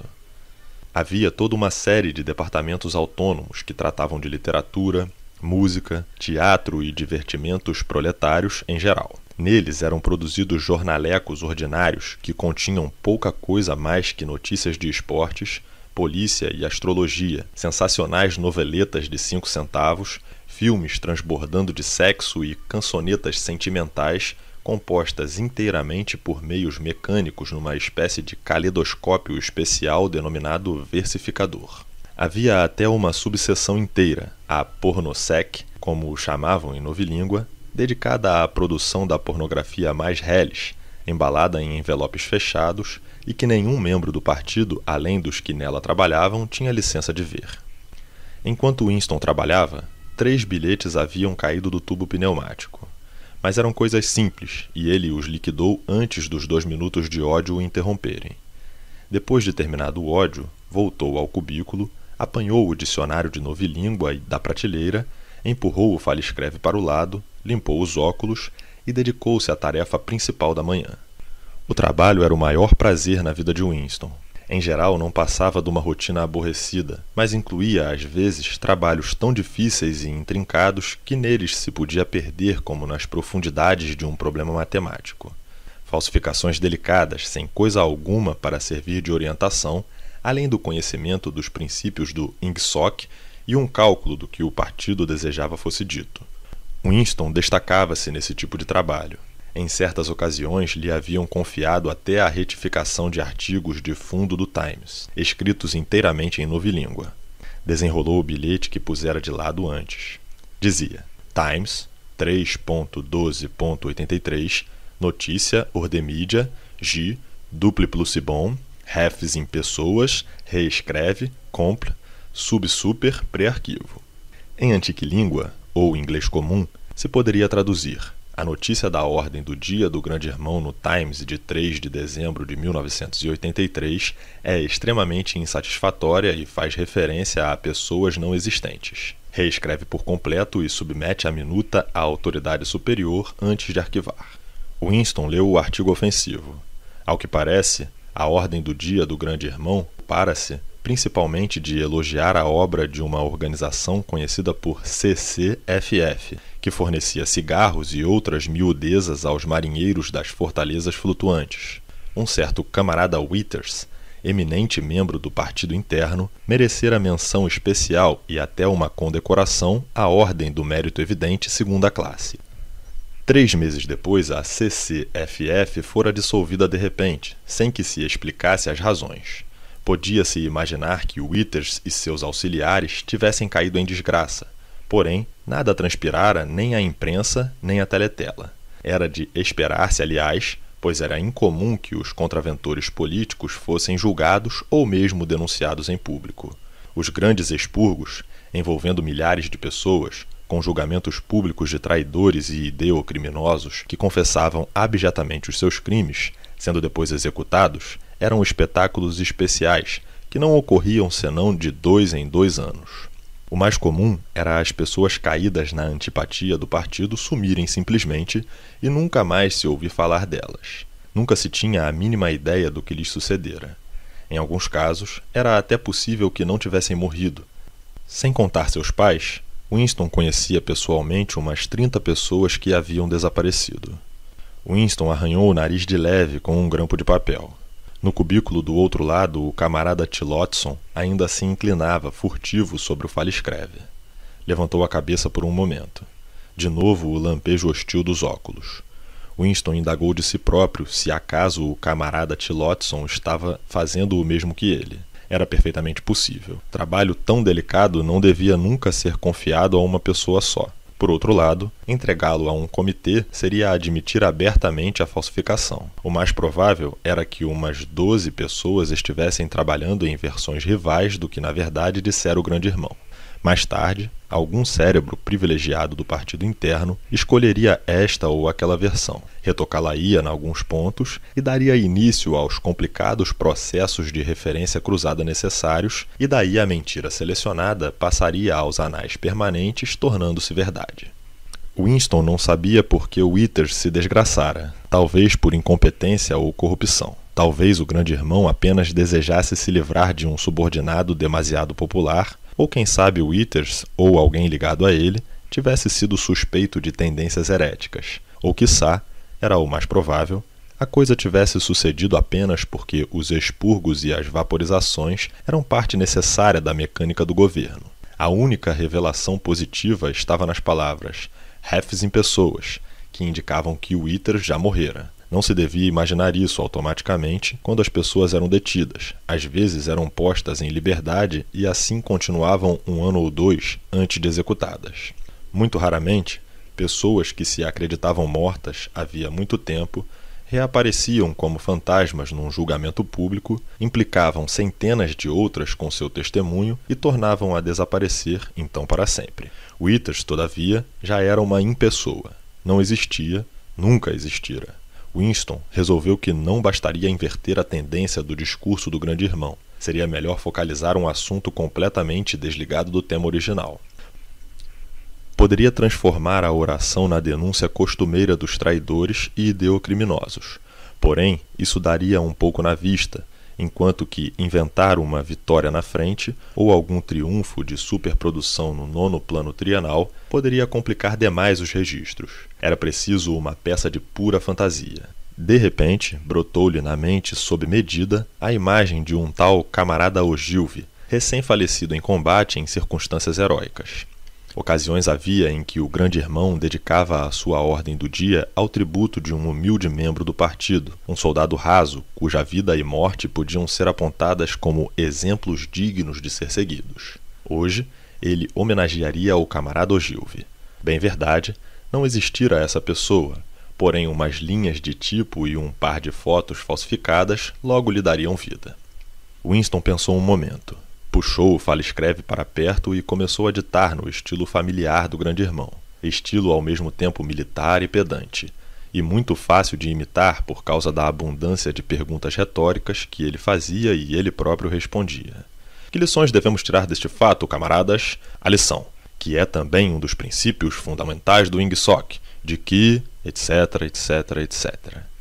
Aos três anos de idade, o camarada Ogilvy recusava todos os brinquedos, além de um tambor, uma submetralhadora e um modelo de helicóptero. Aos seis anos, um ano antes do normal por especial concessão, matriculara-se nos espiões. Aos nove já era chefe da tropa. Aos onze, denunciara o tio à polícia do pensamento depois de entreouvir uma conversa que lhe parecera revelar tendências criminosas. Aos 17, tornara-se organizador distrital da Liga Juvenil Antissexo. Aos 19, desenhara uma granada de mão adotada pelo Ministério da Paz e que, na sua primeira experiência, matara numa só explosão 31 prisioneiros eurasianos. Aos 23, perecer em ação. Perseguido por jatos inimigos ao sobrevoar o Oceano Índico com importantes despachos, amarrara ao corpo como contrapeso a sua metralhadora e saltara do helicóptero ao mar, com despachos e tudo um fim que, segundo o grande irmão, não se podia contemplar sem sentir inveja. O grande irmão acrescentou alguns comentários sobre a pureza e a unidade de propósito da vida do camarada Ogilvy.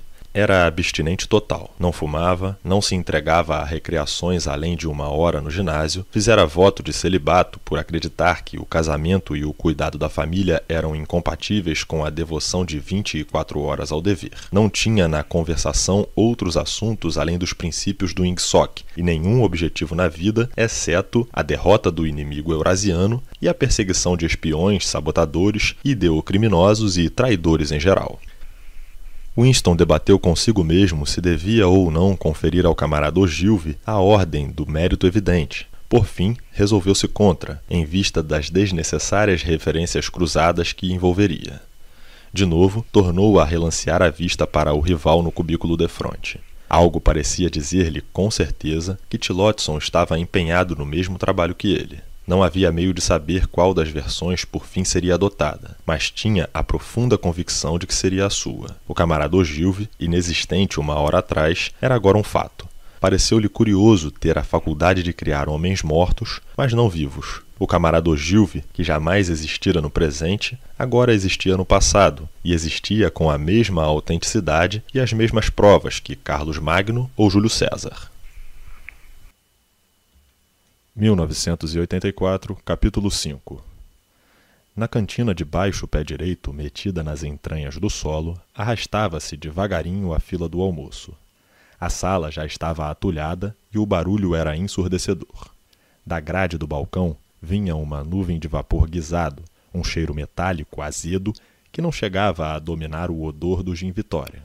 Do outro lado da sala havia um pequeno bar, um simples nicho na parede onde se podia comprar gin a dez centavos a dose grande. Exatamente quem eu procurava, disse uma voz atrás de Winston. Voltou-se. Era o seu amigo Simi, que trabalhava no departamento de pesquisa.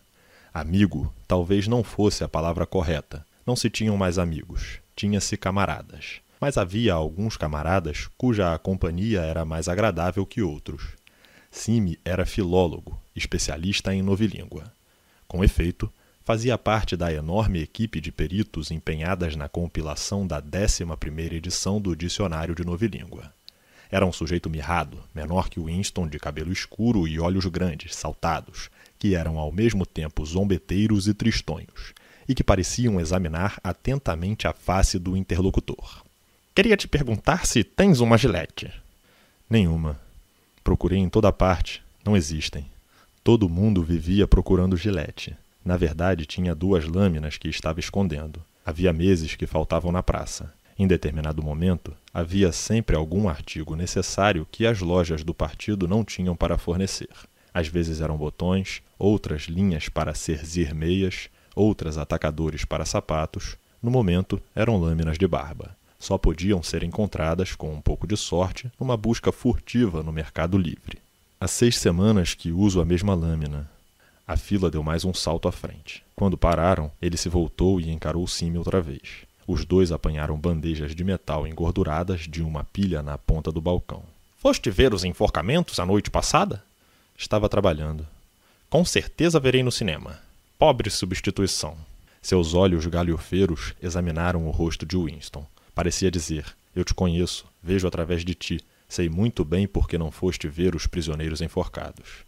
Intelectualmente, Simi era venenoso de tão ortodoxo. Falava com satisfação e júbilo muito desagradáveis de ataques de helicópteros a aldeias inimigas, julgamento e confissão de ideocriminosos, execuções no subsolo do Ministério do Amor. Para se conversar direito com ele, era essencial afastá-lo desses assuntos, enredando-o, se possível, nas tecnicalidades da novilíngua a respeito do que era interessante e bem informado. Winston virou a cabeça um pouco para o lado para fugir ao exame dos grandes olhos escuros. Foi um bom enforcamento. Mas creio que estragam o espetáculo quando amarram os pés do cara. Gosto de vê-los esperneando. Mas acima de tudo, no fim, a língua saltando da boca, azulzinha, azul brilhante, é o detalhe que mais me interessa. Outro! berrou o prole de avental branco que empurrava a concha de sopa. Winston e Sime empurraram as bandejas por baixo da grade, e cada um recebeu em segundos o almoço regular. Marmita de metal com um guisado rosa-cinza, um pedaço de pão, um cubo de queijo, uma xícara de café Vitória preto, um tablete de sacarina. Vamos para aquela mesa abaixo da teletela, e no caminho pegamos um gin. O gin foi servido em xícaras de louça sem asa. Atravessaram em zigue-zague o salão cheio e largaram as bandejas numa mesa de tampo de metal, no canto da qual alguém deixara um lago de cozido, um líquido nojento que parecia vômito.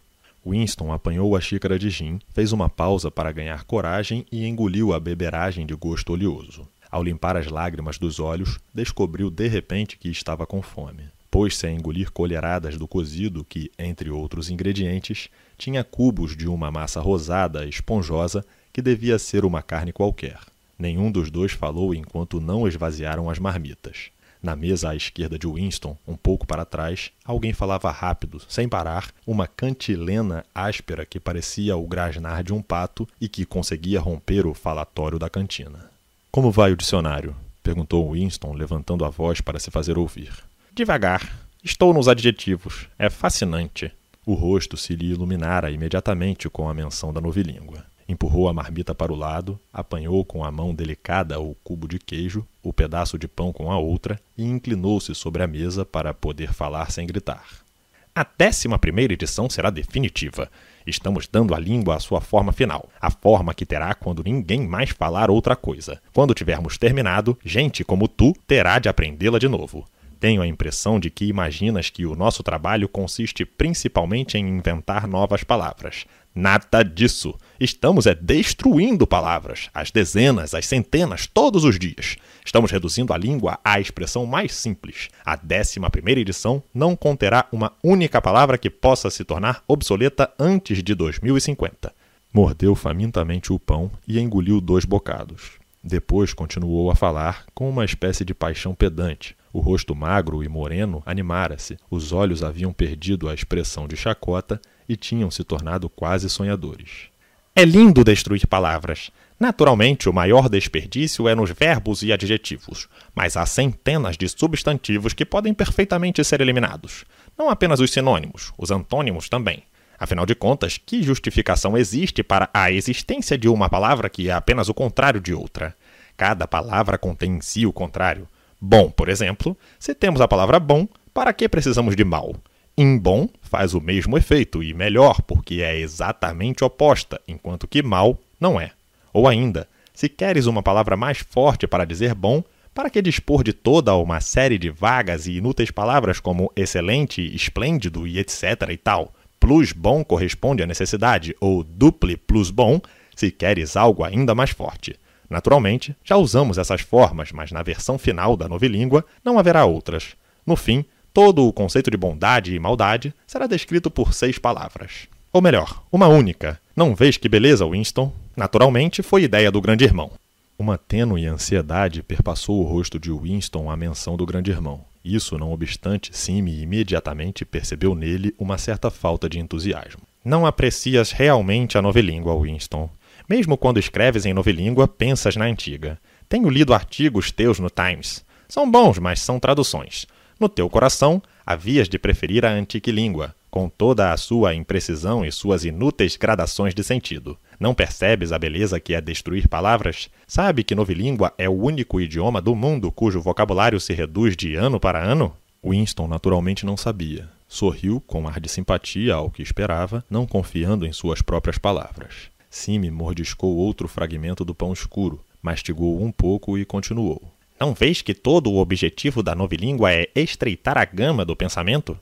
No fim, tornaremos a crimideia literalmente impossível, porque não haverá palavras para expressá-la. Todos os conceitos necessários serão expressos exatamente por uma palavra, de sentido rigidamente definido, e cada significado subsidiário eliminado esquecido. Já na 11 edição, não estamos longe disso, mas o processo continuará muito tempo depois de estarmos mortos. Cada ano, menos e menos palavras, e a gama da consciência sempre um pouco menor. Naturalmente, mesmo em nosso tempo, não há motivo nem desculpa para cometer um crime ideia. É apenas uma questão de disciplina, controle da realidade. Mas no futuro não será preciso nem isso. A revolução se completará quando a língua for perfeita.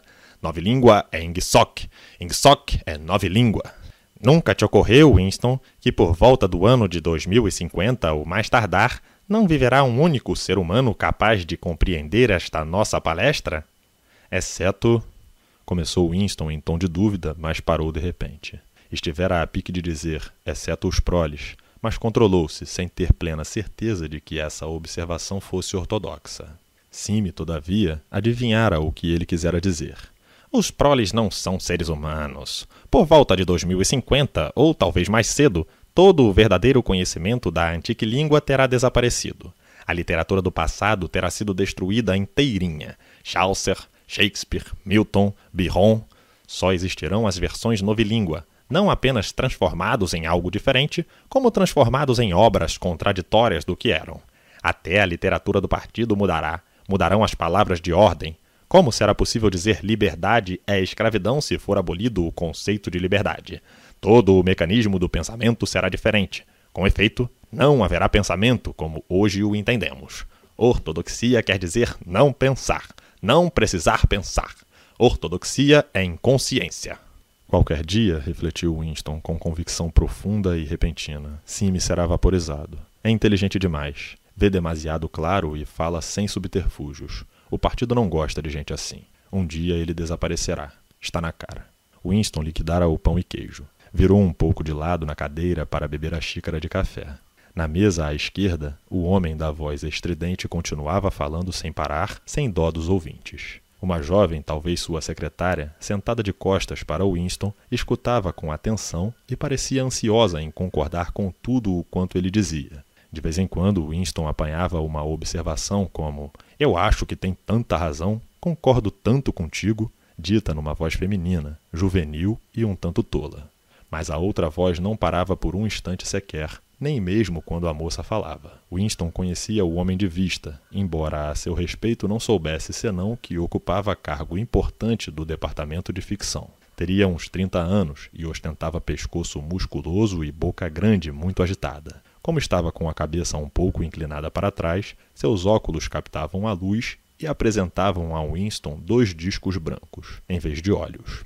O horrível era que daquela catadupa de som que borbotava de sua boca, mal se podia distinguir uma palavra solta. Apenas uma vez, Winston apanhou uma frase. Eliminação completa e final do Goldsteinismo, grasnada de uma vez numa peça só, como se fosse uma linha linótipo. O resto não passava de barulho. Embora não se pudesse ouvir o que o homem dizia, não podia haver dúvida quanto à natureza geral da litania. Talvez estivesse denunciando Goldstein e exigindo medidas mais severas contra os ideocriminosos e sabotadores. Talvez fulminando as atrocidades do exército eurasiano. Podia estar louvando o grande irmão ou os heróis da frente de Malabar. Não fazia diferença. Fosse o que fosse, podia-se ter a certeza de que cada palavra era pura ortodoxia, puro Ingsoc. Olhando a cara sem olhos, a mandíbula mexendo sem parar, Winston teve a sensação curiosa de não se tratar de um legítimo ente humano, mas de uma espécie de manequim. Não era o cérebro do homem que falava, era a laringe. O que saía da boca era constituído de palavras, mas não era fala genuína.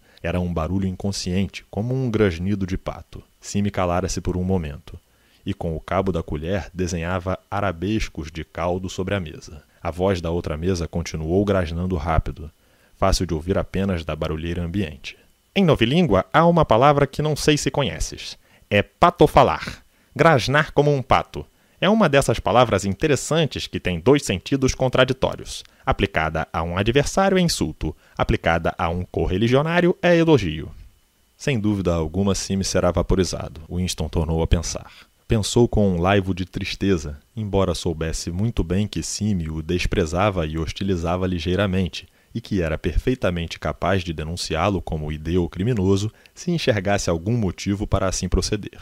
Havia algo de errado, de sutilmente errado em Cime. carecia de discreção, indiferença e de estupidez salvadora. Não se podia dizer que fosse ortodoxo. Acreditava nos princípios do Ingsoc, venerava o grande irmão, rejubilava-se com as vitórias, odiava os hereges, não apenas com sinceridade, como com zelo incansável e informação recente de que os militantes comuns não se aproximavam. Todavia, um ligeiro ar de má fama estava sempre presente nele. Dizia coisas que era melhor calar, lia livros demais, frequentava o Café Castanheira, santuário de pintores e músicos. Não havia lei, nem implícita, contra a frequência do Café Castanheira. Ainda assim, a casa era de maus presságios.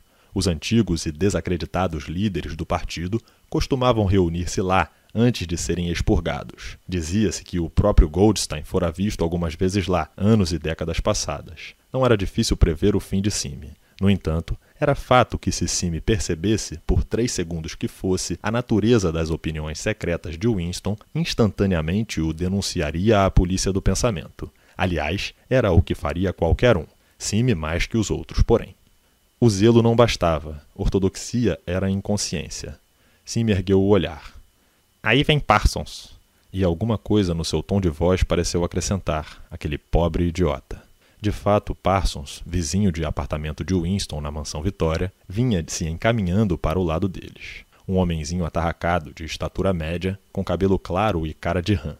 Aos 35 de idade, já criava rolos de gordura no pescoço e na barriga, mas seus movimentos eram alerta e infantis. Toda a sua aparência era a de um menininho crescido, tanto que, embora usasse o macacão costumeiro, era quase obrigatório imaginá-lo como um garoto de calças curtas azuis, camisa cinza e lenço vermelho dos espiões.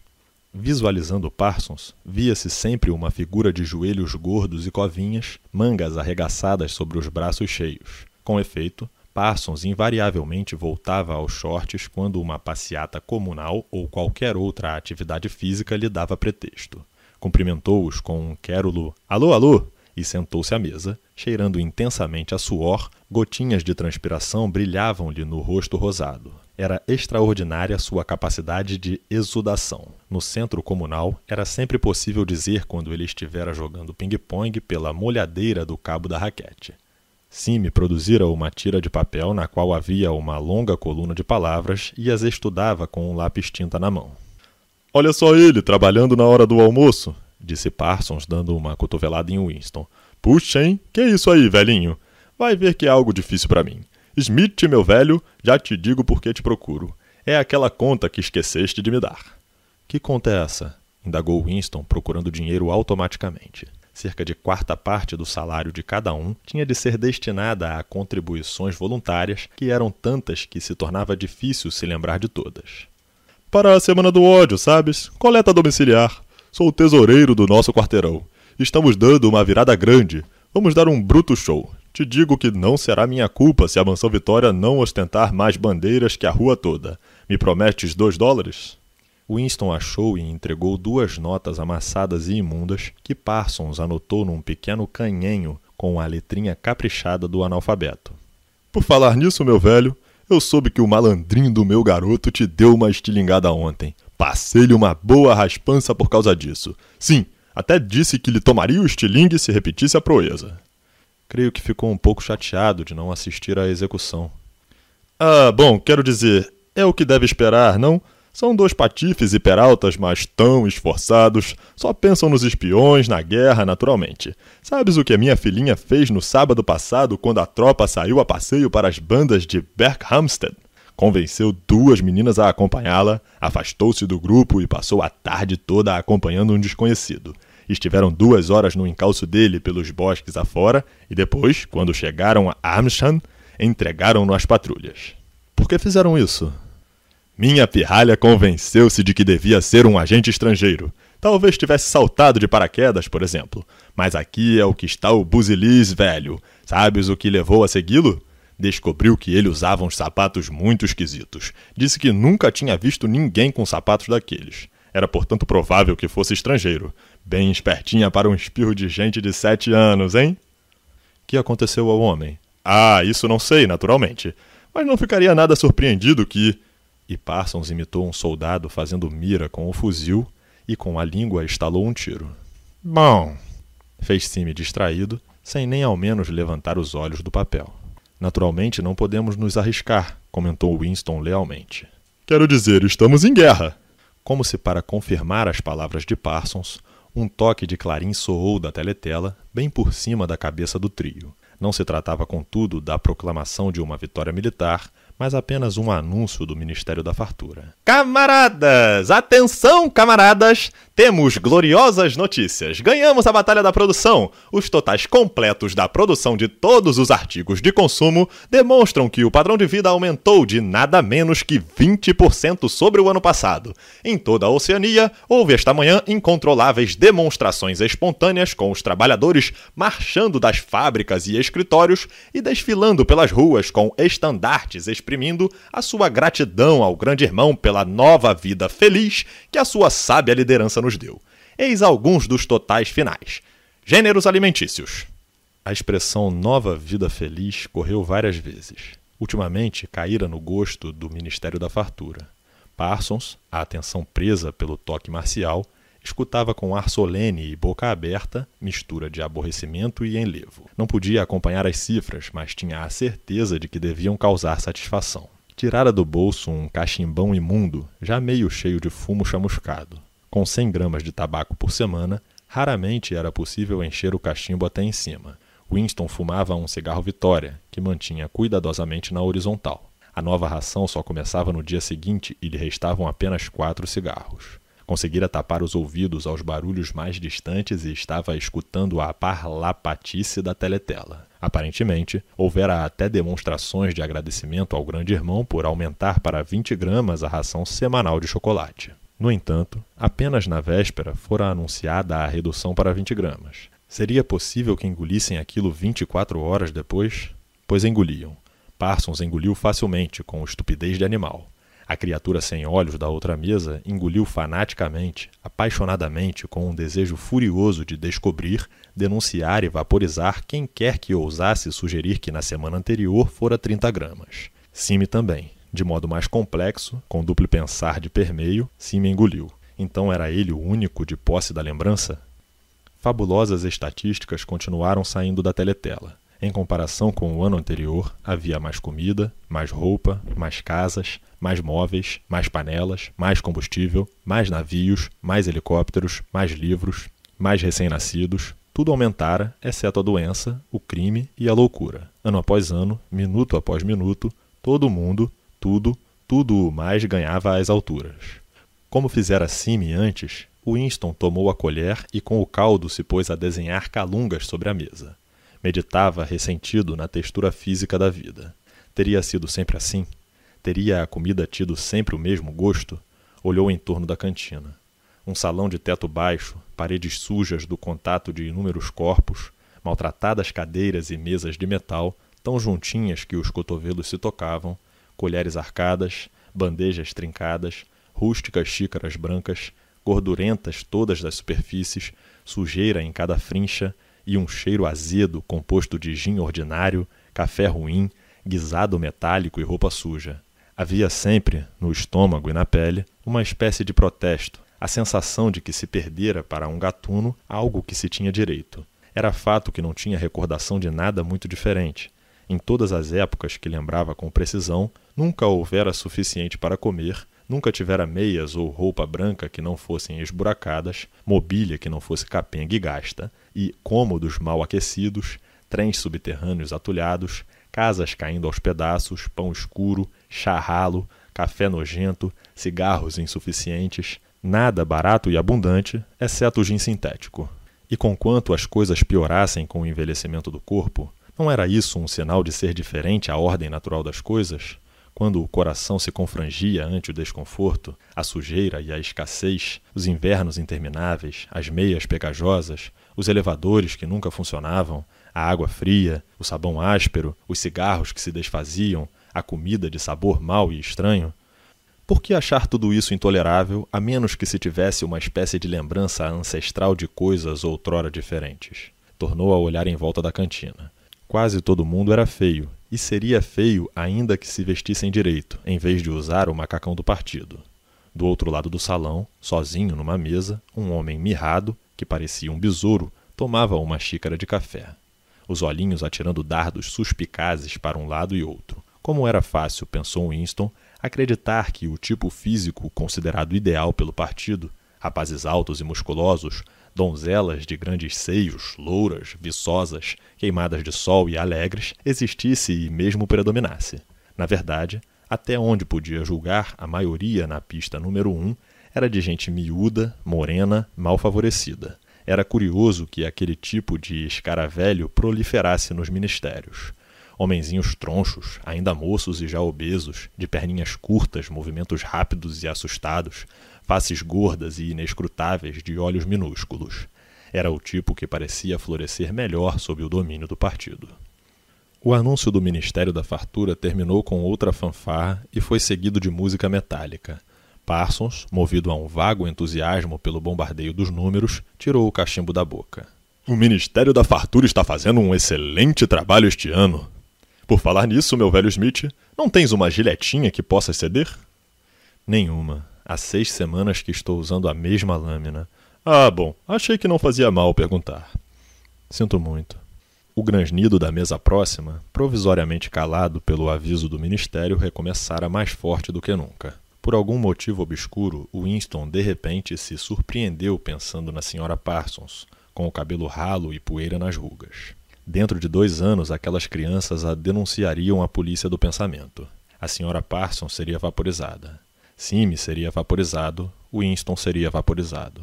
O'Brien seria vaporizado. Por outro lado, Parsons jamais seria vaporizado. A criatura sem olhos da voz grasnante jamais seria vaporizada. Os homenzinhos escaravelhais que tão de manso palpilhavam os labirintos do ministério, esses tampouco seriam vaporizados. E a moça do cabelo escuro, a guria do departamento de ficção, jamais seria vaporizada. Parecia-lhe saber por instinto quais sobreviveriam e quais pereceriam, embora não fosse fácil dizer o que dava direito à sobrevivência. Naquele momento, foi arrancado das suas meditações por um violento golpe. A moça da mesa vizinha voltara-se de lado e estava olhando para ele. Era a rapariga do cabelo escuro. Olhava-o com o rabo dos olhos, mas com intensa curiosidade. No momento em que percebeu que ele também a fitava, desviou a vista. O suor escorreu pela espinha de Winston. Um horrível arrepio de terror perpassou por ele. Sumiu quase imediatamente, mas deixou um ressaibo de mal-estar. Por que o fitaria daquele modo? Por que vivia a segui-lo? Infelizmente, não se podia lembrar se ela estava ou não na mesa quando ele chegou, ou se viera depois. A questão era que na véspera, durante os dois minutos de ódio, sentara atrás dele sem haver necessidade visível de o fazer. Com toda certeza, o seu objetivo real fora escutá-lo e verificar se gritava bem alto contra Goldstein. O pensamento anterior voltou à mente de Winston. Provavelmente não era da polícia do pensamento, devia ser o tipo de espião amador que é a pior praga de todas. Não sabia quanto tempo ela o estivera olhando, talvez uns cinco minutos, e era possível que não tivesse a fisionomia perfeitamente controlada. Era terrivelmente perigoso deixar os pensamentos vaguearem num lugar público ou no campo de visão de uma teletela. A menor coisa poderia denunciá-lo. Um tique nervoso, um olhar inconsciente de ansiedade, o hábito de falar sozinho, tudo o que sugerisse anormalidade ou algo de oculto. De qualquer forma, uma expressão facial imprópria, ar de incredulidade quando anunciavam uma vitória, por exemplo, era em si uma infração punível. Em novilíngua, havia até uma palavra para caracterizá-la. Chamava-se face-crime. A moça tornara a dar-lhe as costas. Afinal de contas, talvez não o estivesse seguindo. Talvez fosse coincidência sentar-se perto dele dois dias seguidos. Ele depôs cuidadosamente na beira da mesa o cigarro que se apagara haveria de acabar de fumá-lo depois do trabalho, se pudesse evitar que o fumo caísse. Com toda a probabilidade, a pessoa da mesa vizinha era espiã da polícia do pensamento, e ele provavelmente acabaria nos porões do Ministério do Amor dali a três dias, mas uma ponta de cigarro não podia ser desperdiçada. Sime dobrara o papel em tira e metera-o no bolso. Parsons pusera-se a falar de novo. Ah, eu já te contei, velho. Uma vez que meus dois pirralhos puseram fogo na saia de uma velha na feira porque a viram embrulhar salsichas num cartaz do grande irmão. De mansinho, entraram atrás dela e puseram fogo no pano com uma caixa de fósforo. Queimaram-na num bom pedaço, eu creio. Safadinhos, hein? Vivos como azougue. Hoje em dia, dão um treinamento de primeira aos espiões. Melhor do que no meu tempo. O que, que você acha que forneceram aos garotos agora? Estetoscópios para escutar pelas fechaduras. A menina trouxe um para casa na outra noite. Experimentou na porta de nossa sala de estar e calculou que podia ouvir o dobro do que antes quando colocava a orelha na porta. Sim, naturalmente não passa de um brinquedo, mas já vai lhes dando a ideia, não é? Nesse momento, a teletela soltou um apito contundente. Era o sinal de volta ao trabalho. Os três homens se levantaram num pincho para correr aos elevadores e o fumo restante deslizou do cigarro de Winston. 1984, capítulo 6 Winston escrevia no diário. Faz três anos, era uma noite escura numa ruela sem luz perto de uma grande estação ferroviária. Ela estava parada perto de uma porta sob um lampião que mal iluminava o lugar. Tinha rosto jovem com pintura espessa. Foi realmente a pintura que me chamou a atenção pois era branca como uma máscara e os lábios muito vermelhos, brilhantes. As mulheres do partido nunca se pintam. Não havia ninguém mais na rua, nem teletela. Ela disse dois dólares e eu. Por um minuto ficou difícil continuar. Fechou os olhos e apertou os dedos, tentando afastar a visão que insistia em voltar. Tinha uma tentação quase indomável de berrar um bando de palavras indecentes a pleno pulmão, ou bater a cabeça na parede, dar um pontapé na mesa ou atirar o tinteiro pela janela. Fazer algo violento, doloroso ou ruidoso que pudesse apagar a lembrança que lhe atormentava. Nosso pior inimigo, refletiu, é o sistema nervoso. A qualquer momento, a tensão que há dentro da gente pode se traduzir num sintoma visível. Pensou num homem com quem cruzara na rua havia algumas semanas um sujeito de aspecto comum, membro do partido de 35 ou 40 anos, alto e magro, levando uma pasta. Estavam a apenas alguns metros de distância quando o lado esquerdo do rosto do homem se contorceu subitamente num espasmo. Tornou a acontecer quando cruzaram. Era apenas um tremor, um arrepio, rápido como o clique do obturador de uma máquina fotográfica, mas evidentemente habitual. Lembrou-se de ter pensado na ocasião: esse pobre diabo está danado. O mais aterrorizante era o ato talvez ser inconsciente. O pior de todos os perigos era falar dormindo. Não havia meio de se proteger contra aquilo. Ele suspirou e continuou escrevendo. Entrei com ela pela porta e atravessamos um quintal. Chegando à cozinha de um porão, contra a parede havia uma cama e sobre a mesa uma lâmpada muito fraquinha. Ela rilhou os dentes. Gostaria de cuspir, ao mesmo tempo que na mulher da cozinha do porão pensou em Catarine, sua esposa. Winston era casado, ou fora casado. Com certeza ainda era casado, pois, tanto quanto sabia, a esposa não morrera. Pareceu inalar de novo o odor morno da cozinha do porão, um cheiro misto de percevejos, roupa suja e perfume ordinário, e no entanto atraente, porque nenhuma mulher do partido usava perfume e nem se podia imaginar que fizesse tal coisa. Só os proles usam perfume. Para ele, aquele cheiro trazia à mente o ato sexual. A escapada com aquela mulher fora a primeira em dois anos ou mais. Andar com prostitutas era proibido, naturalmente, mas era dessas regras que às vezes os militantes tinham coragem de quebrar. Era perigoso, mas não era caso de vida ou morte. Ser apanhado com uma marafona poderia significar cinco anos num acampamento de trabalhos forçados, apenas isso se não houvesse outra infração. Era fácil, contanto que se evitasse ser surpreendido no ato.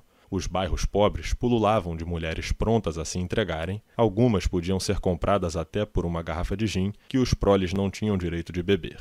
Tacitamente, o partido se inclinava até a incentivar a prostituição para dar saída a instintos que não podiam ser totalmente suprimidos. Mera luxúria não tinha maior importância, contanto que fosse furtiva e sem alegria e só envolvesse mulheres de uma classe submersa e desprezada. O crime imperdoável era a promiscuidade entre membros do partido. Mas, embora este crime fosse invariavelmente confessado pelos acusados nos grandes expurgos, era difícil imaginar que acontecesse. O objetivo do partido não era simplesmente impedir que homens e mulheres criassem lealdades difíceis de controlar. Seu propósito real, não declarado, era roubar todo o prazer ao ato sexual. Não tanto o amor como o erotismo era o inimigo, tanto dentro como fora do casamento. Todos os casamentos entre membros do partido tinham que ser aprovados por um comitê nomeado para esse fim, e, embora o princípio jamais fosse claramente declarado, a permissão era sempre recusada se o casal desse a impressão de haver qualquer atração física. O único fim reconhecido do casamento era procriar filhos para o serviço do partido. A cópula devia ser considerada uma pequena operação ligeiramente repugnante como um clíster. Isso tampouco era dito em voz alta, mas de modo indireto era ensinado a cada membro do partido desde a infância. Havia até organizações como a Liga Juvenil Antissexo, que advogava completo celibato para ambos os sexos. Todas as crianças deveriam nascer por inseminação artificial, em Semarte, em novilíngua, e educadas em instituições públicas. Isso, Winston sabia, não era para se levar de todo a sério, mas de certo modo se encaixava na ideologia geral do partido. O partido estava procurando matar o instinto sexual, ou se não fosse possível matá-lo, torcê-lo e torná-lo indecente. Ele não sabia o porquê dessa conduta, mas assim era, e lhe parecia natural que assim fosse, e no que se referia às mulheres, os esforços do partido haviam logrado considerável êxito. Ele tornou a pensar em Catarine. Devia fazer nove, dez, quase onze anos que se haviam separado. Era curioso que pensasse nela tão raramente. Às vezes passava dias e dias sem se lembrar de que fora casado. Tinham vivido juntos apenas quinze meses. O partido não permitia o divórcio, mas até incentivava a separação quando não havia filhos. Catarina era uma moça alta, de cabelos claros, muito ereta, de esplêndidos movimentos. Tinha rosto ousado, aquilino, que se poderia chamar nobre até se descobrir não haver praticamente nada por trás dele. Logo no começo da vida conjugal, descobrira que Catarine possuía, sem exceção, a mente mais estúpida, vulgar e vazia que já conhecera, embora fosse talvez por conhecê-la mais intimamente que a maioria das pessoas não tinha na cabeça um pensamento que não fosse uma palavra de ordem e não havia imbecilidade absolutamente nenhuma que ela não engolisse se o partido a impingisse. Dera-lhe para uso interno o apelido de banda sonora humana. Todavia, aguentaria viver com ela se não fosse uma coisa: sexo.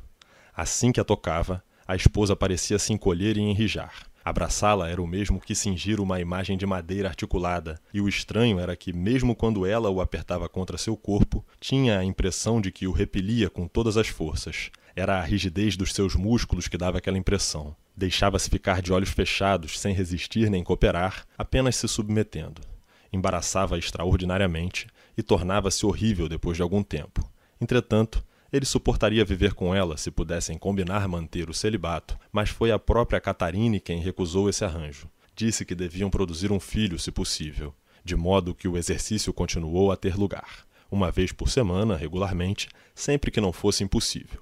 Ela chegava a lembrá-lo pela manhã como uma tarefa que deve ser feita à noite e que não pode ser esquecida. Referia-se ao ato com duas expressões. Uma era fazer um filho e a outra era nosso dever ante o partido. Sim, palavras textuais. Muito breve ele adquiriu o verdadeiro horror da aproximação do dia convencionado. Por sorte, não houve filho e por fim ela concordou em suspender as experiências. Pouco depois separaram-se. Winston suspirou alto, tornou a apanhar a caneta e escreveu.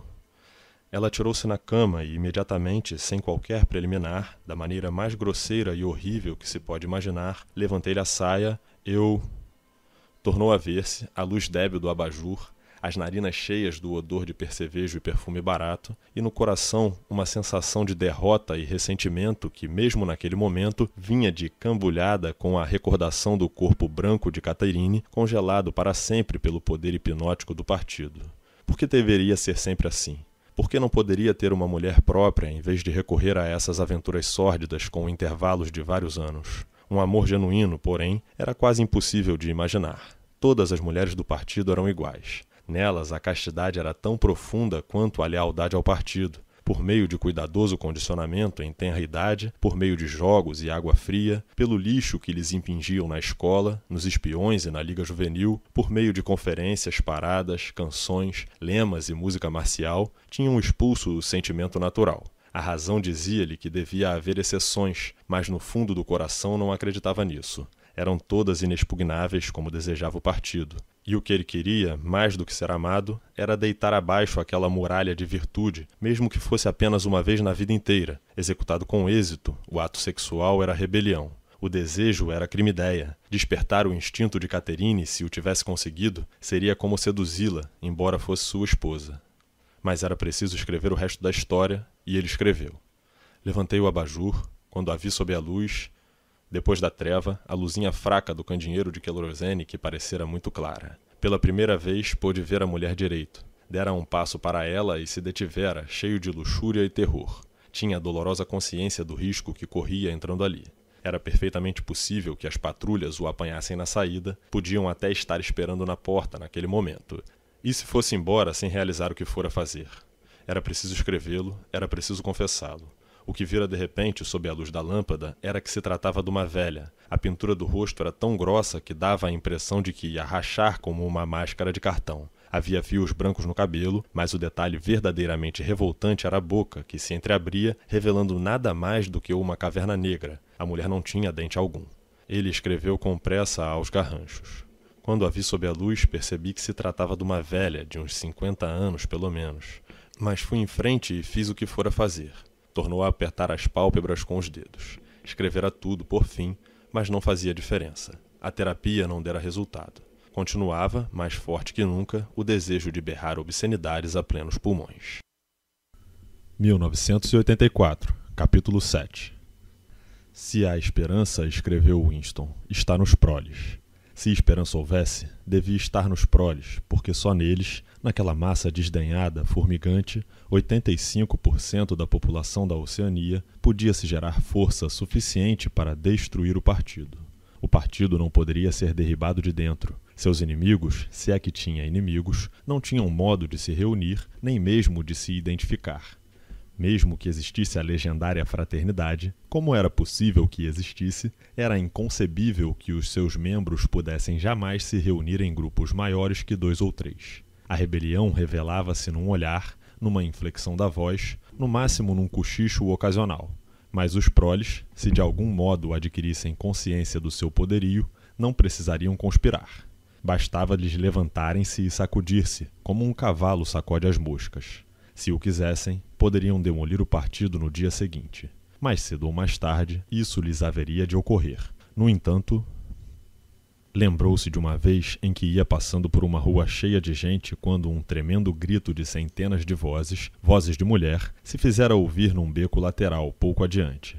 Era um formidável brado de ira e desespero, um grito forte e grave que continuou como a reverberação de um sino.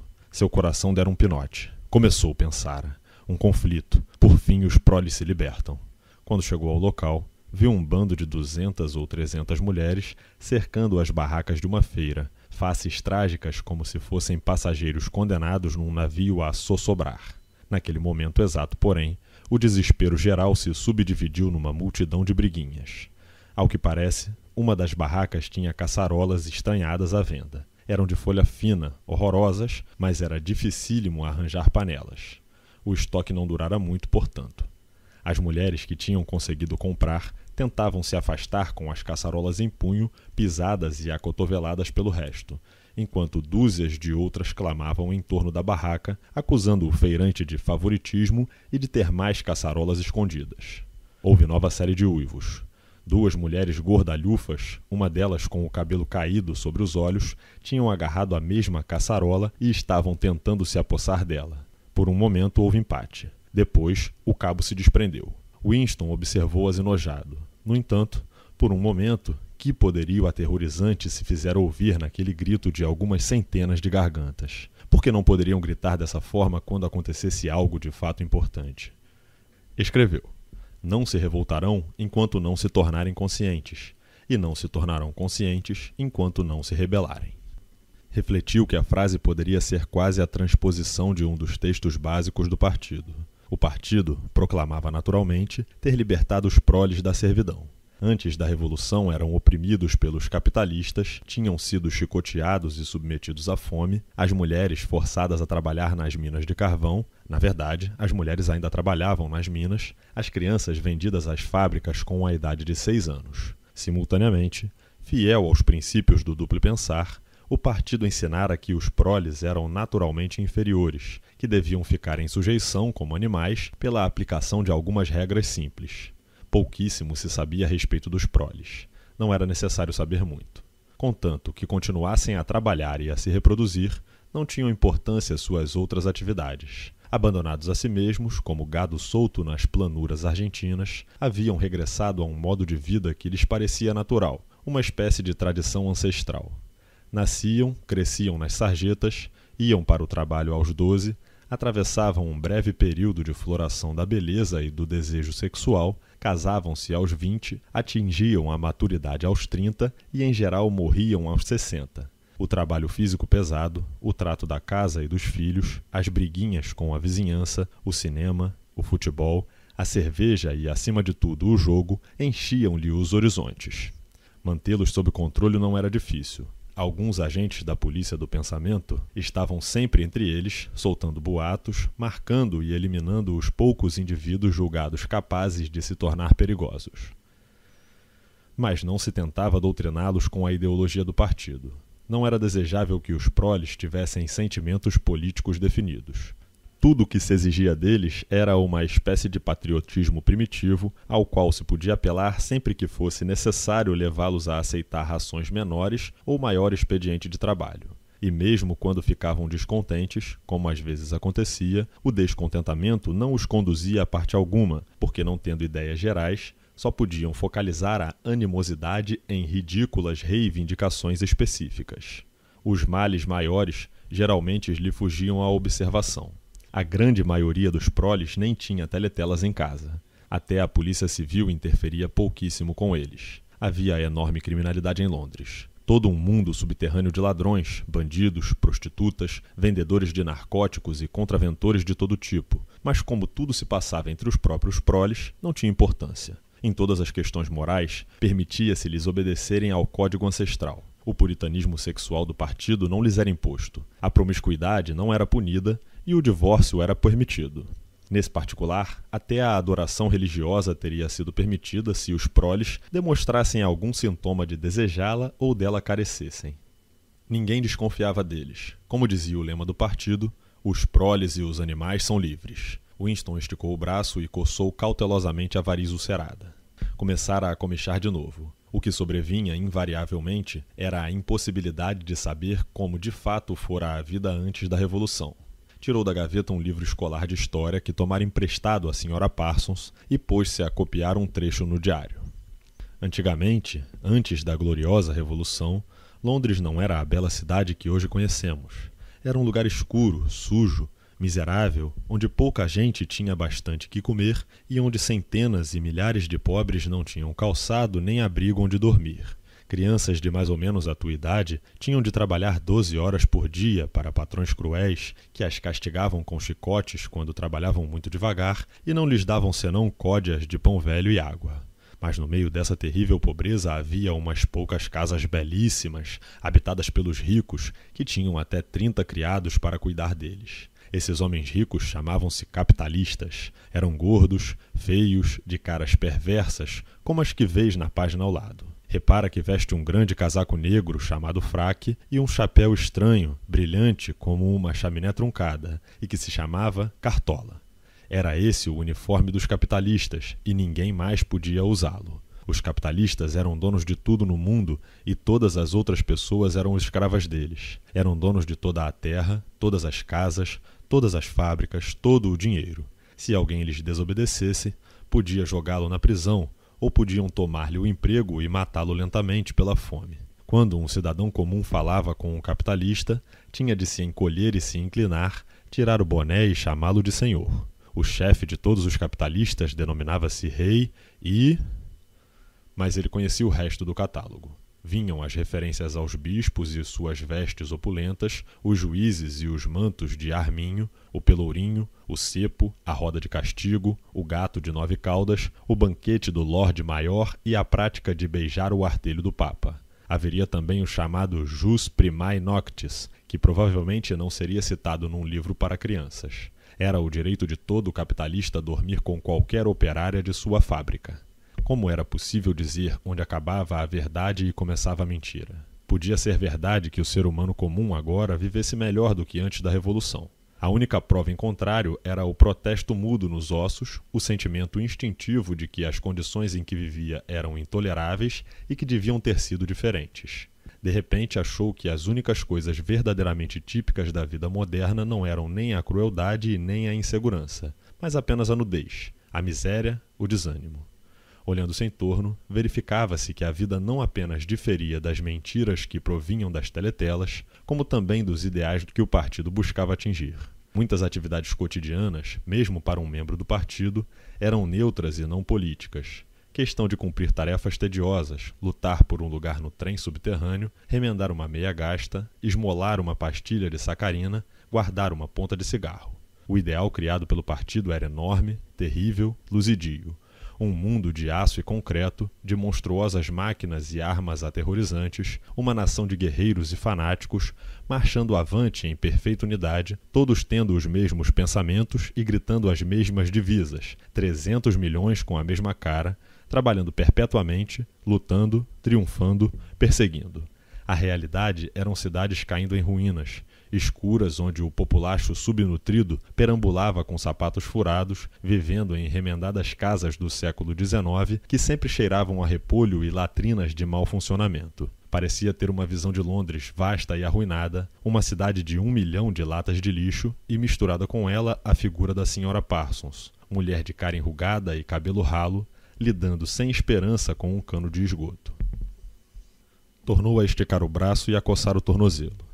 Dia e noite as teletelas feriam os ouvidos com estatísticas provando que hoje o povo tinha mais alimento, mais roupa, melhores casas, melhor divertimento, que vivia mais, trabalhava menos, era mais alto, mais saudável, mais forte, mais feliz, mais inteligente, mais bem educado do que o povo de 50 anos atrás. Nenhuma palavra podia ser provada ou negada. O partido proclamava, por exemplo, que hoje 40% dos proles eram alfabetizados e dizia que, antes da Revolução, o total não chegava a 15%. O partido afirmava que a mortalidade infantil era agora de apenas 160 por mil, enquanto que antes fora 300 por mil e assim por diante. Era uma equação única com duas incógnitas. Podia muito bem dar-se que cada palavra, literalmente, dos livros de história, mesmo quando aceite sem dúvida, fosse pura fantasia. Tanto quanto sabia, podia muito bem ser que nunca tivesse havido o jus primae noctis, nem capitalistas, nem cartola. Tudo se fundia na névoa.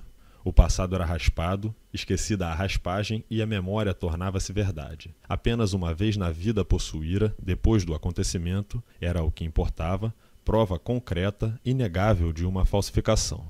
Tivera-a entre os dedos durante uns 30 segundos. Devia ter sido em 1973, isto é, mais ou menos na ocasião em que se havia separado de Catarine. O acontecimento, porém, tivera lugar sete ou oito anos antes. Com efeito, a história começara por volta de 1965, o período dos grandes expurgos em que os chefes originais da Revolução tinham sido liquidados de uma vez por todas. Aí, por 1970, não sobrava ninguém, exceto o grande irmão. A essa altura, todos os restantes haviam sido acusados de traição e atividades contra-revolucionárias. Goldstein fugira e escondera-se em lugar não sabido, e dos outros, alguns tinham desaparecido, enquanto que a maioria fora justiçada após espetaculares julgamentos públicos em que confessara amplamente seus crimes. Entre os últimos sobreviventes, contavam-se três homens chamados Jones, Aronson e Rutherford. O trio devia ter sido preso em 1965. Como acontecia com frequência, tinham sumido durante um ano ou mais, de modo que ninguém sabia se estavam vivos ou mortos. De repente, tinham aparecido para se incriminar da maneira habitual. Confessaram entendimentos com o inimigo, que naquela data era a Eurásia, desfalque de dinheiros públicos, assassínios de vários dignos membros do partido, intrigas contra a liderança do Grande Irmão que se tinham iniciado muito antes da Revolução e atos de sabotagem causadores da morte de centenas de milhares de inocentes. Depois de confessar, tinham sido perdoados, reestabelecidos no partido e nomeados para cargos que pareciam importantes, mas que não passavam de sinecuras. Os três haviam escrito longos e abjetos artigos no Times, analisando as razões da sua defecção e prometendo emendar-se. Algum tempo depois, Winston vira os três no Café Castanheira. Lembrava-se do fascínio com que os examinara com o rabo dos olhos. Eram bem mais velhos do que ele, relíquias de um mundo antigo, quase que as últimas grandes figuras remanescentes do passado heróico do partido. O encanto da luta clandestina e da guerra civil ainda pairava ligeiramente sobre eles.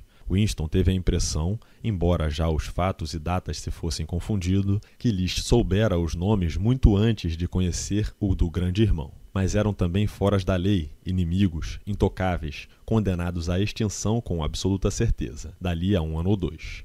Ninguém que tivesse caído uma vez em mãos da polícia do pensamento conseguia escapar. Eram cadáveres esperando que os devolvessem ao sepulcro. Não havia ninguém nas mesas próximas. Não era prudente ser visto nas proximidades dos três. Estavam sentados, mudos, diante de copos de gin com cravo, que era a especialidade do café.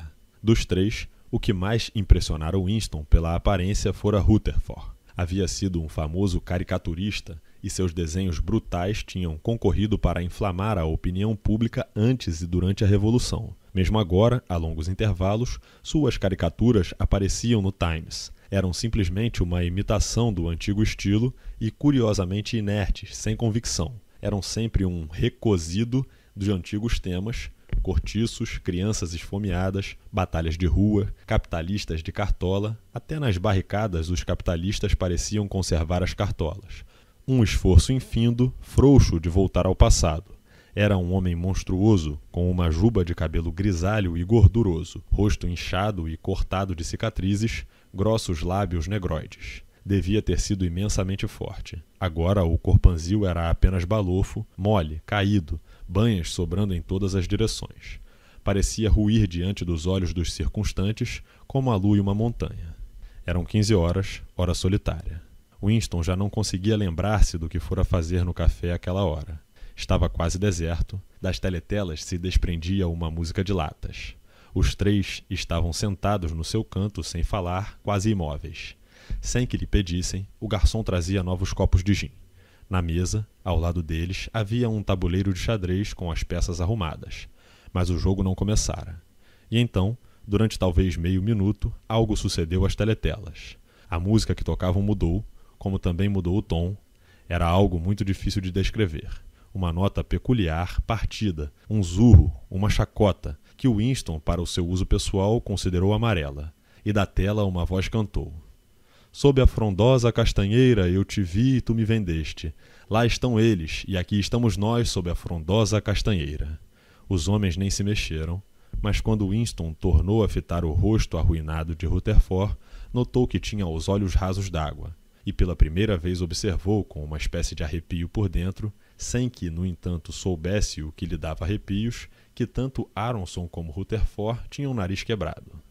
Pouco depois, os três tinham sido presos de novo. Ao que parece, haviam se metido em novas conspirações no mesmo momento em que tinham ganho a liberdade. No segundo julgamento, confessaram de novo todos os velhos crimes, acrescentando uma porção de outros. Foram executados e sua sina registrada nas histórias do partido como advertência à posteridade. Cerca de cinco anos depois, em 1973, Winston desenrolava um maço de documentos que acabara de cair do tubo pneumático quando deu com um fragmento de papel que, evidentemente, fora colocado entre os outros e esquecido. No instante em que o desenrolou, percebeu-lhe o valor. Era meia página arrancada do Times de uns dez anos antes. A parte superior incluía a data e continha uma foto dos delegados numa função do partido em Nova York. No meio do grupo destacavam-se Jones, Aronson e Rutherford. Impossível confundi-los. Ademais, seus nomes constavam da legenda. Isso, não obstante, os homens tinham confessado, em ambos os julgamentos, que naquela data tinham estado em solo eurasiano. Tinham voado de um aeroporto secreto no Canadá a um ponto da Sibéria, onde conferenciaram com membros do Estado-Maior Eurasiano a quem haviam traído importantes segredos militares. A data gravara-se na mente de Winston porque era o dia do equinócio do verão, mas a notícia toda deveria estar registrada numa porção de outros lugares. Só havia uma conclusão possível: as confissões eram falsas. Naturalmente, isto em si não era nenhum descobrimento. Nem Winston imaginara que as pessoas suprimidas nos expurgos houvessem de fato cometido os crimes de que eram acusadas. Mas ali estava a prova concreta. Era um fragmento do passado abolido, como um osso de fóssil que numa constrói uma teoria geológica. Seria suficiente para fazer o partido se esbarrendar se fosse possível publicá-la e tornar conhecida do mundo a sua significação. Ele continuara trabalhando. Assim que vira a fotografia e o que queria dizer, cobrira-a com uma folha de papel. Por sorte, ao desenrolá-la, estava de cabeça para baixo em relação à teletela. Colocou no joelho o bloco de rascunho e empurrou a cadeira para trás, de modo a se afastar o mais possível da teletela. Manter o rosto sem expressão não era difícil, e com esforço se podia até controlar a respiração. mas não era possível controlar o bater do coração e a teletela era bastante sensível para captá-lo. Ele se quedou por dez minutos atormentado pelo terror de que algum acidente, um pé de vento que de repente lhe impingisse a mesa, o traísse. Então, sem tornar a descobri-la, jogou a fotografia no buraco da memória com outros papéis servidos. Dali a um minuto, talvez, não passaria de cinzas. Isso fora dez, onze anos atrás. Hoje talvez tivesse guardado o recorte. Era curioso que o fato de tê-lo entre os dedos lhe parecesse fazer tanta diferença agora que a fotografia propriamente dita e o acontecimento que registrava não passavam de recordações. Isso fora dez, onze anos atrás. Hoje talvez tivesse guardado o recorte. Era curioso que o fato de tê-lo entre os dedos lhe parecesse fazer tanta diferença, agora que a fotografia propriamente dita e o acontecimento que registrava não passavam de recordações. Seria menos forte o domínio do partido sobre o passado, indagou ele, porque existira um dia uma prova que deixara de existir? Mas hoje, supondo que fosse possível recuperá-la das cinzas, a fotografia talvez não fizesse prova alguma. Na ocasião em que descobrira o caso, a Oceania não estava mais em guerra com a Eurásia, e devia ter sido aos agentes da Lestásia que os três haviam traído a pátria. Depois disso, tinha havido outras reviravoltas. Duas, três, não lembrava quantas. Com toda a certeza, as confissões tinham sido escritas e reescritas a ponto dos fatos e datas originais não terem a mínima importância. O passado não podia apenas ser modificado, podia ser mudado continuamente. O que mais o afligia, com uma sensação de pesadelo, era nunca compreender com clareza por que se iniciara a tremenda impostura. Eram óbvias as vantagens imediatas da falsificação do passado, mas os motivos finais eram misteriosos. Ele tornou a pegar a caneta e escreveu. Compreendo como, não compreendo por quê. Indagou de seus botões, como fizera muitas vezes, se não era lunático ele próprio. Talvez um lunático seja apenas uma minoria de um. Antigamente, fora sinal de loucura acreditar que a Terra gira em torno do Sol. Hoje, crer que o passado é inalterável. Podia ser o único a ter aquela crença, e sendo sozinho, lunático. A ideia de ser lunático, porém, não o perturbava grandemente. O horror era estar enganado. Tomou o livro escolar e olhou o retrato do grande irmão que formava o frontispício. O olhar hipnótico fixou o de Winston. Era uma força enorme fazendo pressão, algo que penetrava o crânio, se chocava contra o cérebro, amedrontava e fazia perder a fé, persuadia quase a negar a evidência dos sentidos. No fim, o partido anunciaria que dois e dois são cinco e todos teriam que acreditar. Era inevitável que o proclamasse mais cedo ou mais tarde exigia-o a lógica de sua posição. Sua filosofia negava tacitamente não apenas a validez da experiência, como a própria existência da realidade externa. O bom senso era a heresia das heresias. E o que mais aterrorizava não era que matassem o cidadão por pensar diferente, mas a possibilidade de terem razão. Porque, afinal de contas, como sabemos que dois e dois são quatro? Ou que existe a lei da gravidade? Ou que o passado é inalterável? Se tanto o passado como o mundo externo só existem na mente, e se a mente em si é controlável, então. Mas não. De repente, a coragem de Winston pareceu fortalecer-se. O rosto de O'Brien, sem ser recordado por nenhuma evidente associação de ideias, surgira-lhe no espírito. E soube, com mais certeza do que antes, que O'Brien estava do seu lado. Estava escrevendo o diário para O'Brien, a O'Brien. Era uma espécie de carta interminável que ninguém leria, mas que era dirigida a uma certa pessoa e por isso a adquiria vibração. O partido ordenava que o indivíduo rejeitasse a prova visual e auditiva. Era a sua ordem final, essencial. O coração de Winston fraquejou quando pensou no enorme poderio que tinha pela frente.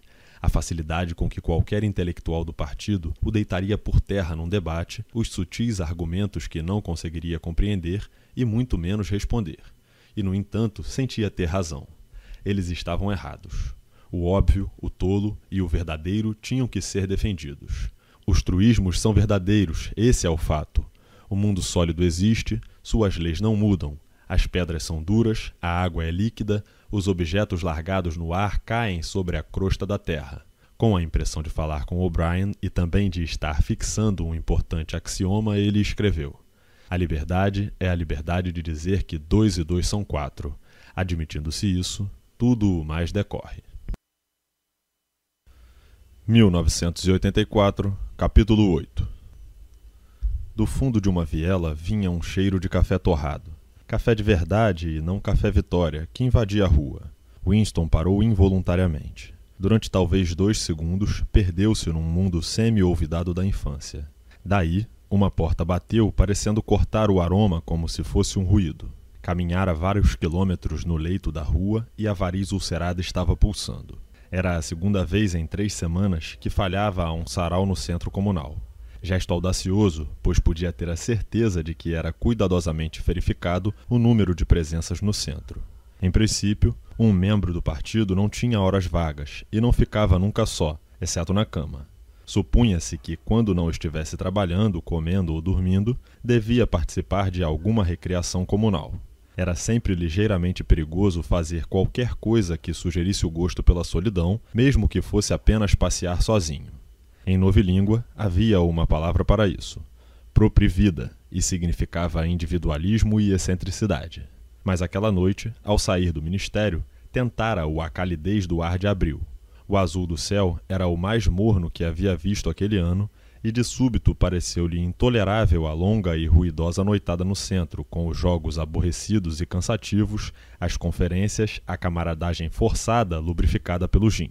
Num impulso, afastara-se da parada do ônibus e vagueara pelo labirinto de Londres, primeiro para o sul, depois para o leste, depois para o norte, perdendo-se em ruas desconhecidas e pouco ligando a direção tomada.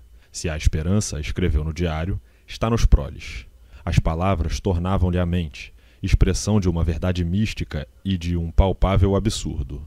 Encontrava-se nas favelas de cor parda, que ficavam ao norte e a leste do que fora um dia a estação de Pancrácio. Subia uma rua calçada a lajes, de casinhas de dois andares, com portas escalavradas que abriam sobre a via pública e que, de certo modo, sugeriam buracos de ratos. Entre as pedras da rua havia aqui e ali poças de água imunda. Entretanto, entrando e saindo das casas escuras e embarafustando pelos becos estreitos que desembocavam dos dois lados da rua, o povo formigava numa quantidade incrível moças em plena floração, os lábios grosseiramente pintados, rapazes que perseguiam as moças, mulheres inchadas e desgraciosas que eram a imagem do que seriam as moças dali a dez anos, velhos arcados arrastando os pés, crianças descalças e esfarrapadas que brincavam nas poças d'água e se dispersavam aos gritos furiosos das mães. Talvez a quarta parte das janelas da rua estavam quebradas e remendadas com papelão. A maioria não prestava atenção em Winston. Alguns o fitavam com uma espécie de disfarçada curiosidade. Duas mulheres monstruosas com braços cor de tijolo cruzados sobre o avental conversavam diante de uma porta. Winston percebeu trechos da frase. Sim, eu disse para ela. Tá muito bom, eu disse. Mas se tu tivesse no meu lugar, tu fazia que nem eu fiz. E é fácil criticar, eu falei. Mas tu não tem os mesmos problemas que eu. Ah, fez a outra. É isso mesmo, escritinho. As vozes estridentes calaram-se de súbito. As mulheres estudaram-no em silêncio hostil quando ele passou. Mas não era exatamente hostilidade, era mais uma espécie de cautela, um enrijamento momentâneo, como a passagem de um animal raro. O macacão azul não podia ser comum numa rua como aquela. Na verdade, era imprudente ser visto em tais lugares, a não ser que se tivesse uma tarefa específica. As patrulhas poderiam detê-lo se o vissem, Posso examinar teus papéis, camarada? Que estás fazendo aqui? A que horas saíste do trabalho? É o teu caminho habitual para casa? E assim por diante. Não que houvesse algum regulamento contra o regresso ao lar por um caminho diferente, mas bastava para chamar a atenção da polícia do pensamento. De repente, a rua toda se agitou. De todos os lados soaram gritos de advertência. Os populares se escondiam em casa como coelhos. Uma moça saltou de uma porta, pouco adiante de Winston, agarrou uma criancinha que brincava numa poça, embrulhou-a no avental e tornou a casa num pulo. No mesmo instante, um homem de terno preto, amassado como uma sanfona e que surgira de um beco lateral, correu para Winston apontando o céu, muito nervoso. Vapor! Cuidado, patrão! Estoura já! Deita logo! Não se sabia porque os proles tinham dado o apelido de vapor às bombas foguete. Winston prontamente se jogou de bruços. Os proles raro se enganavam quando faziam essa advertência. Pareciam possuir uma espécie de instinto que lhes dizia com vários segundos de antecedência que um foguete estava chegando, embora voassem mais rápido do que o som. Winston protegeu a cabeça com os antebraços. Houve um ribombo que pareceu fazer o chão ofegar. Uma chuva de detritos caiu-lhe nas costas. Quando se levantou, viu que estava coberto de fragmentos de vidro da janela próxima. Continuou andando. A bomba demolira um grupo de casas 200 metros além na mesma rua.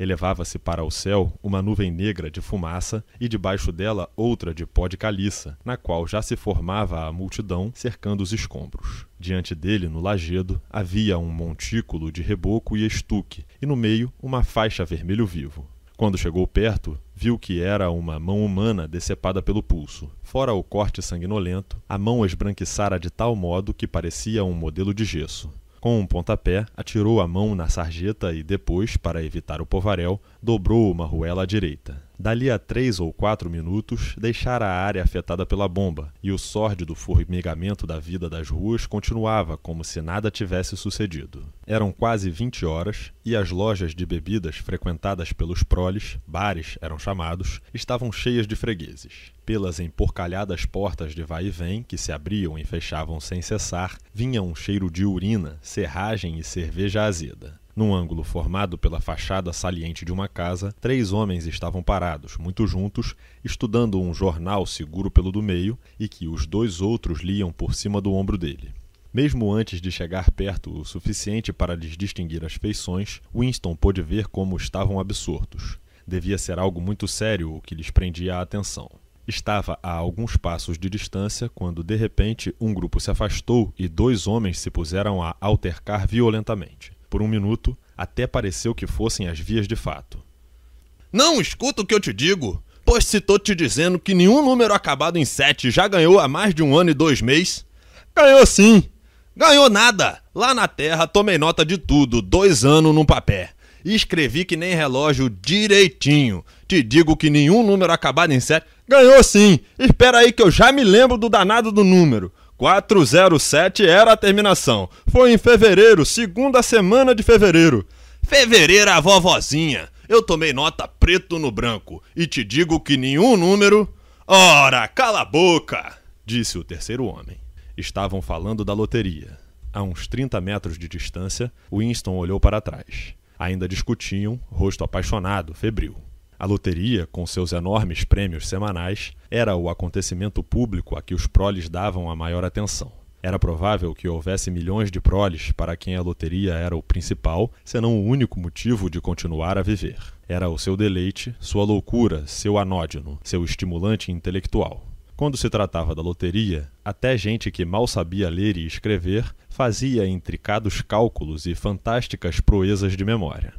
Havia um exército de homens que ganhavam a vida graças à simples venda de sistemas, previsões e amuletos. Winston nada tinha que ver com a exploração da loteria, que era administrada pelo Ministério da Fartura, mas sabia, como sabiam todos do partido, que em grande parte os prêmios eram imaginários. Na realidade, só eram pagas pequenas quantias, sendo pessoas inexistentes os ganhadores da sorte grande. Na ausência de qualquer intercomunicação real entre uma parte e outra da Oceania, não era difícil arranjar isso. Mas se esperança havia, estava nos proles. Era preciso agarrar-se a isso com unhas e dentes. Quando se traduzia o pensamento em palavras, parecia razoável. Mas quando se consideravam os seres humanos que passavam pela calçada, a ideia se transformava em ato de fé. A rua que tomara descia um declive. Teve a sensação de já ter andado pela vizinhança e de haver por perto uma avenida principal. De alguma parte chegou-lhe aos ouvidos uma gritaria geral. Uma vez fez uma curva brusca e acabou nos degraus que conduziam a um beco em nível inferior, de onde alguns barraqueiros vendiam legumes murchos. Naquele momento, Winston recordou-se onde estava. O beco dava na rua principal, e depois da próxima esquina, a menos de cinco minutos dali, ficava o bric-a-brac onde comprara o livro branco que era agora o seu diário, e a pequena papelaria onde comprara a caneta e o tinteiro. Deteve-se um instante no alto da escada. Do outro lado do beco havia um barzinho miserável cujas janelas pareciam embaciadas, mas na verdade estavam apenas cobertas de pó. Um ancião arcado, mas ativo, com bigode branco, eriçado como um camarão, empurrou a porta e entrou. Contemplando-o, Winston de repente imaginou que o velho, que devia ter no mínimo 80 anos, já devia ser maduro ao tempo da Revolução. Ele e uns poucos outros eram os últimos elos vivos com o desaparecido mundo capitalista. No partido não havia muita gente que tivesse ideia formada antes da Revolução. A geração mais antiga tinha sido, na sua maioria, liquidada nos grandes expurgos nas décadas de 1950 a 70, e as sobras, aterrorizadas, se haviam refugiado na mais completa submissão intelectual. Se ainda restasse vivo alguém capaz de fazer uma descrição verídica das condições na primeira metade do século, só podia ser um prole. De repente, veio à mente de Winston o trecho do livro de história que copiara no seu diário e um impulso lunático o dominou. Entraria no bar, travaria conhecimento com o velho e o interrogaria. Haveria de pedir-lhe: Fala-me de sua vida quando o senhor era menino. Como era naqueles dias? As coisas eram melhores que hoje ou eram piores? Apressadamente, como se tivesse receio de perder a coragem, desceu os degraus e atravessou uma rua estreita. Era loucura, evidentemente. Como de praxe, não havia regulamento contra a conversa com os proles nem a frequência de seus bares, mas era ato muito fora do comum para passar despercebido. Se as patrulhas apercebessem ele, poderia desculpar-se dizendo que se sentira mal, porém era pouco provável que lhe dessem crédito.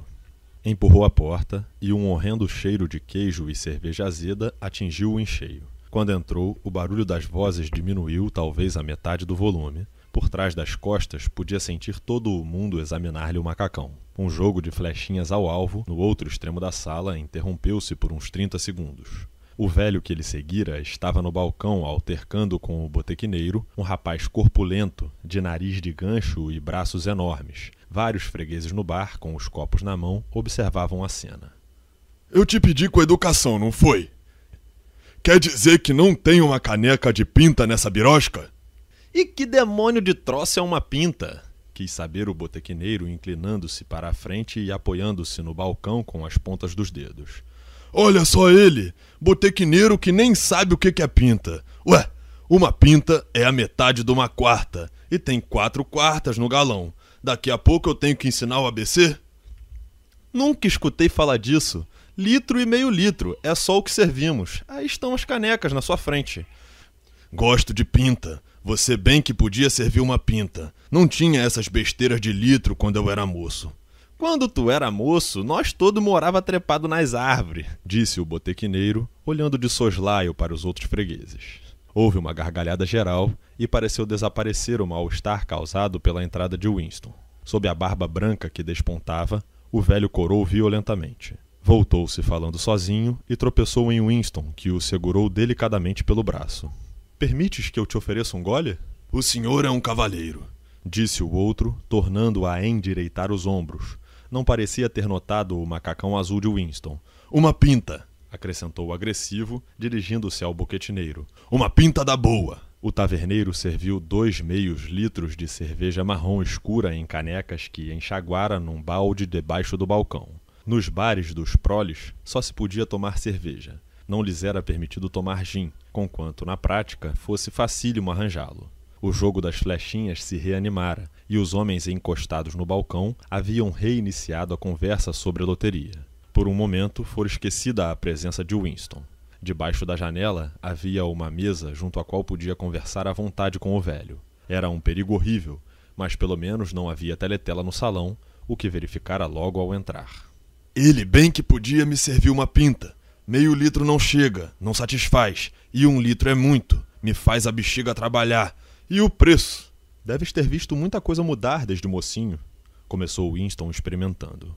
Os olhos azul pálido do homem percorreram o bar do alvo das flechas ao balcão, do balcão à porta dos homens, como se as mudanças tivessem ocorrido ali mesmo.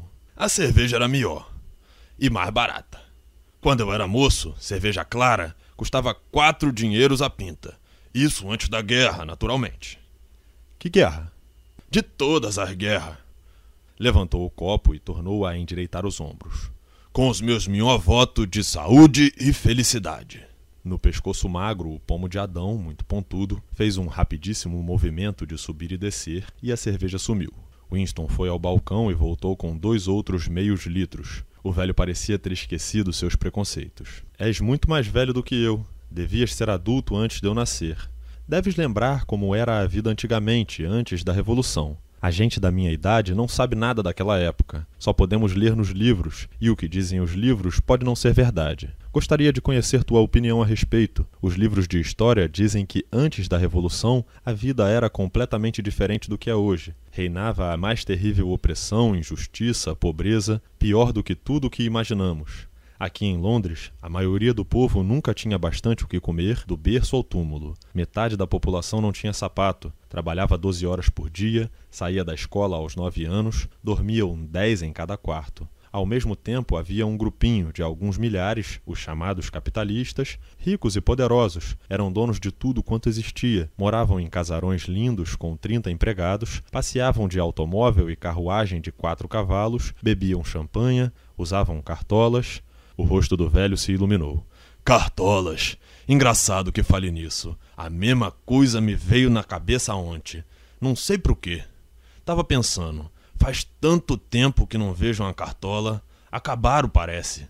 A última vez que usei uma foi no enterro de minha cunhada. E isso foi.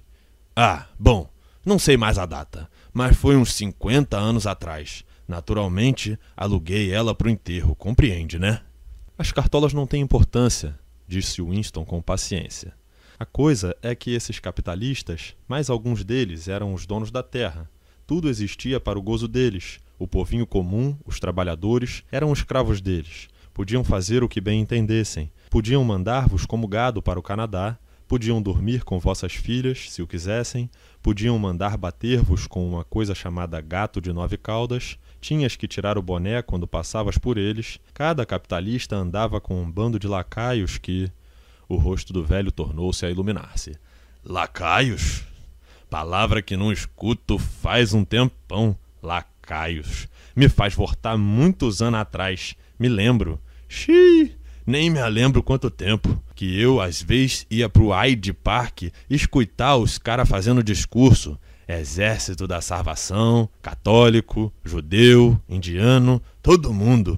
E havia um sujeito, não sei o nome dele, mas era um falador batuta, isso era. Metia o pau. Lacaios! gritava. Lacaios da burguesia! Cupichas da classe dominante! Parasita era outra palavra bonita. E hienas, ele falava muito em hiena. O senhor compreende, né? Ele estava falando contra o Partido Trabalhista. Winston teve a impressão de que as linhas se haviam cruzado. O que na verdade desejo saber é isso. Achas que hoje há mais liberdade do que naquele tempo? És tratado mais como ser humano? No passado, os ricaços, os que mandavam. A Câmara dos Lordes, completou o velho reminiscente. Vá lá, a Câmara dos Lordes. O que te pergunto é isso. Essa gente te tratava como inferior só porque era rica e tu eras pobre? Não é verdade que tinhas de chamar os ricos de senhor e tirar o boné quando passavas por eles? O velho pareceu meditar profundamente. Bebeu talvez a quarta parte da caneca de chope antes de responder. Sim, eles gostavam que a gente cumprimentasse eles com o boné. Era sinal de respeito, né? Eu não concordava, mas fazia. Tinha de fazer. Era comum? Apenas repito o que li nos livros de história. Que essa gente e sua criadagem empurrassem os outros para a sarjeta? Uma vez um cara me empurrou. Me lembro como se fosse ontem. Era a noite da regata. Ficavam levado da breca em noite de regata. E eu, bumba, num rapaz na avenida Shaftesbury. Todo empelicadozinho, camisa de peito duro, cartola, sobretudo preto, ia indo em zigue-zague pela calçada e eu esbarrei nele sem querer. Ele disse: Por que não olha para onde vai? Disse. E eu disse: Você pensa que comprou o raio da calçada? Ele disse: Eu te torço esse pescoço de uma figa se você se mete a sebo. Você tá bebo, já te mando prender. Eu disse: E o senhor não acredita? Mas ele botou as mãos no meu peito e me deu um porrão que quase me atira debaixo das rodas de um ônibus. Daí eu, uai, eu era moço, ia lhe largar uma daquelas. Uma espécie de desespero dominou Winston. A memória do velho não passava de um monturo de pormenores à toa. Poderia interrogá-lo o dia inteiro sem obter nenhum dado genuíno. De certo modo, as histórias do partido talvez fossem verdadeiras. Podiam até ser completamente verídicas. Fez a última tentativa. Talvez não tenha me explicado bem. O que quero dizer é o seguinte: vives há muito tempo. Viveste metade da vida antes da Revolução. Em 1925, por exemplo, já eras adulto. Pelo que recordas, podes dizer que a vida em 1925 era melhor do que agora ou pior? Qual escolherias? Quando preferirias viver, naquela época ou agora? O homem fitou longamente o alvo das flechinhas, terminou o chope mais devagar do que antes. Quando falou, foi com um ar tolerante, filosófico, como se a cerveja o tivesse abrandado. Sei o que, que o senhor espera que eu diga. Espera que eu diga que preferiria ser moço outra vez. A maioria das pessoas diz que queria ser moça se o senhor pergunta. A gente tem saúde e força quando é mais moço. Quando se chega a essa idade, não se tem mais saúde. Meus pés dói muito e minha bexiga então nem se fala. Seis a sete vezes por noite tenho que levantar. Mas tem sua vantagem ser velho. Não tenho tanta dor de cabeça. Nada de mulher e é formidável. Há uns 30 anos que não ando com mulher. Se o senhor acredita, nem quis, posso jurar. Winston encostou-se ao peitoril da janela. Não adiantava continuar. Ia comprar mais cerveja quando o velho de repente se levantou e se encaminhou rápido para o mictório fedorento ao lado da sala. O segundo meio litro estava funcionando. Winston ficou um minuto ou dois olhando a caneca vazia e mal notou quando os pés o levaram de novo para a rua.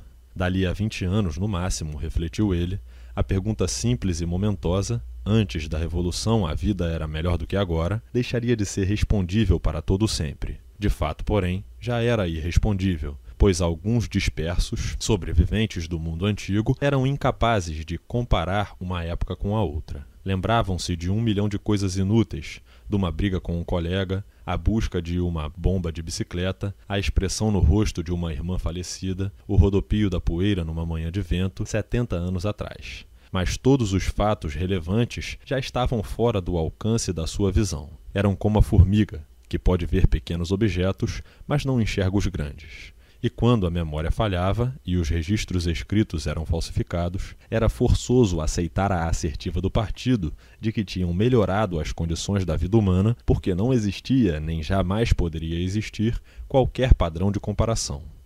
Naquele momento, o fio dos seus pensamentos se deteve de repente. Ele parou e levantou o olhar. Estava numa rua estreita, com algumas lojinhas escuras perdidas entre residências. Bem por cima de sua cabeça, pendiam três fanadas esferas de metal que tinham jeito de haver sido douradas. Pareceu-lhe conhecer o lugar. Pois, claro, estava diante da quinquilharia onde comprara o diário. Um arrepio de medo o agitou. Já fora bastante ousado comprar o livro e jurara nunca mais se aproximar da casa. Entretanto, no momento em que deixava o pensamento vaguear, os pés o levavam para lá por iniciativa própria era exatamente contra impulsos suicidas dessa natureza e esperava se defender, iniciando o diário. Observou ao mesmo tempo que, embora fossem quase 21 horas, a loja continuava aberta. Com a sensação de que daria menos na vista, entrando do que ficando na calçada, entrou. Se perguntassem, responderia plausivelmente que procurava lâminas de barba. O proprietário acabava de pendurar do teto um mal cheiroso candeeiro de azeite. Era um homem de seus sessenta anos, frágil e arcado, de nariz comprido, benévolo, olhos calmos deformados pelos óculos grossos, tinha cabelo quase branco, mas as sobrancelhas eram bastas e pretas. Os óculos e seus movimentos exageradamente gentis e o fato de usar paletó de veludo negro davam-lhe um ar indefinível de intelectualidade, como se fosse literato ou músico talvez. A voz era suave, parecia desbotada e sua prosódia era menos dissonante do que a da maioria dos proles. Reconheci o senhor na calçada, disse imediatamente. Foi o senhor que me comprou aquele álbum de recordações. Papel lindo, um mimo para uma moça. Linho creme chamava-se. Há uns cinquenta anos que não se fabrica papel assim, completou Winston por cima das lentes. Procura alguma coisa em particular? Ou só quer dar uma olhada? Ia passando. Vim dar uma olhada. Não quero nada. Perfeitamente. Não creio que pudesse satisfazê-lo. Fez um gesto de desculpas com a mão. O senhor está vendo? Não tenho nada. Loja vazia. Cá entre nós está morto o ramo de antiquário. Ninguém mais o quer, nem há estoque. Móveis, porcelanas, cristais, tudo foi acabando. E naturalmente, o que era de metal foi fundido. Há muitos anos que não vejo um castiçal de latão. Ao invés, a lojinha estava atulhada de mercadorias, mas coisa alguma valia nada. Mal se podia andar porque o chão estava tomado por pilhas de molduras empoeiradas. Na janela havia bandejas com porcas e parafusos, formões sem corte, canivetes de folha partida, relógios enegrecidos que nem fingiam poder funcionar e uma variedade enorme de bric-a-brac. Apenas numa mesinha ao canto havia uma miscelânea, caixas de rapé laqueadas, broches de ágate, coisas assim, que parecia incluir algo interessante. Quando Winston dela se aproximou, seu olhar foi atraído por um objeto liso, redondo, que brilhava suavemente à luz do lampião. Tomou-a na mão e examinou-o. Era um pesado bloco de vidro, esférico, e tanto a textura como o colorido do cristal ostentavam estranha suavidade como a da água da chuva. Bem no centro, ampliado pela superfície convexa, havia um objeto cor-de-rosa, em voluta, que lembrava uma rosa ou uma anêmona do mar. Que é isso? perguntou Winston, fascinado. É coral. Deve ter vindo do Oceano Índico. Costumavam embuti-lo assim, em vidro. Isso foi feito no mínimo há cem anos, quem sabe até mais. É lindo. É mesmo. Mas pouca gente o diria hoje. Se por acaso o senhor quiser comprar, são quatro dólares. Lembro-me de uma época em que uma coisa dessas renderia oito libras esterlinas, e oito libras eram. Bom, não sei mais calcular, mas era um bocado de dinheiro. Hoje, porém, quem liga às antiguidades genuínas, poucas pessoas restam. As poucas que restam.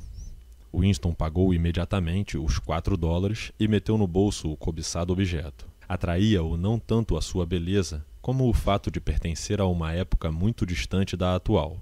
O vidro macio, límpido como a água da chuva, não se parecia com vidro algum dos que conhecia. A coisa era-lhe duplamente atraente por ser inútil, embora adivinhasse que fora usado outrora como peso de papéis. Pesava muito no bolso, mas por sorte não fazia muito volume. Era um objeto estranho, comprometedor mesmo para um membro do partido possuir. Tudo quanto fosse antigo e tudo quanto fosse belo era sempre vagamente suspeito. O velho tornara-se bem mais loquaz depois de receber os quatro dólares. Winston percebeu que teria aceito três ou mesmo dois. Lá em cima tem um quarto que o senhor talvez queira conhecer. Não há grande coisa, algumas peças apenas. Deixe-me acender o lampião. Acendeu outra lâmpada e, sempre arcado, tomou a dianteira, subindo os degraus altos e gastos. Ganharam um corredor minúsculo e entraram num cômodo que não dava para a rua, abrindo sobre um pátio lajeado e uma floresta de coifas de chaminé. Winston reparou que o quarto estava mobiliado como se alguém ainda o habitasse. Havia um pedaço de tapete no soalho, um ou dois quadros na parede e uma poltrona funda, mal conservada, junto à lareira. Um carrilhão antigo, com um mostrador de doze horas, tiquetaqueava na escarpa. Sob a janela, ocupando quase a quarta parte do cômodo, uma cama enorme, de casal, ainda com o colchão. Usei o quarto até minha mulher morrer, disse o velho em tom de meia desculpa. Estou vendendo a mobília aos pouquinhos. Essa cama de mogno é linda, ou seria, se fosse possível livrá-la dos percevejos. Creio, porém, que o senhor julga um pouco sem jeito. Levantou o lampião para iluminar todo o quarto e, sob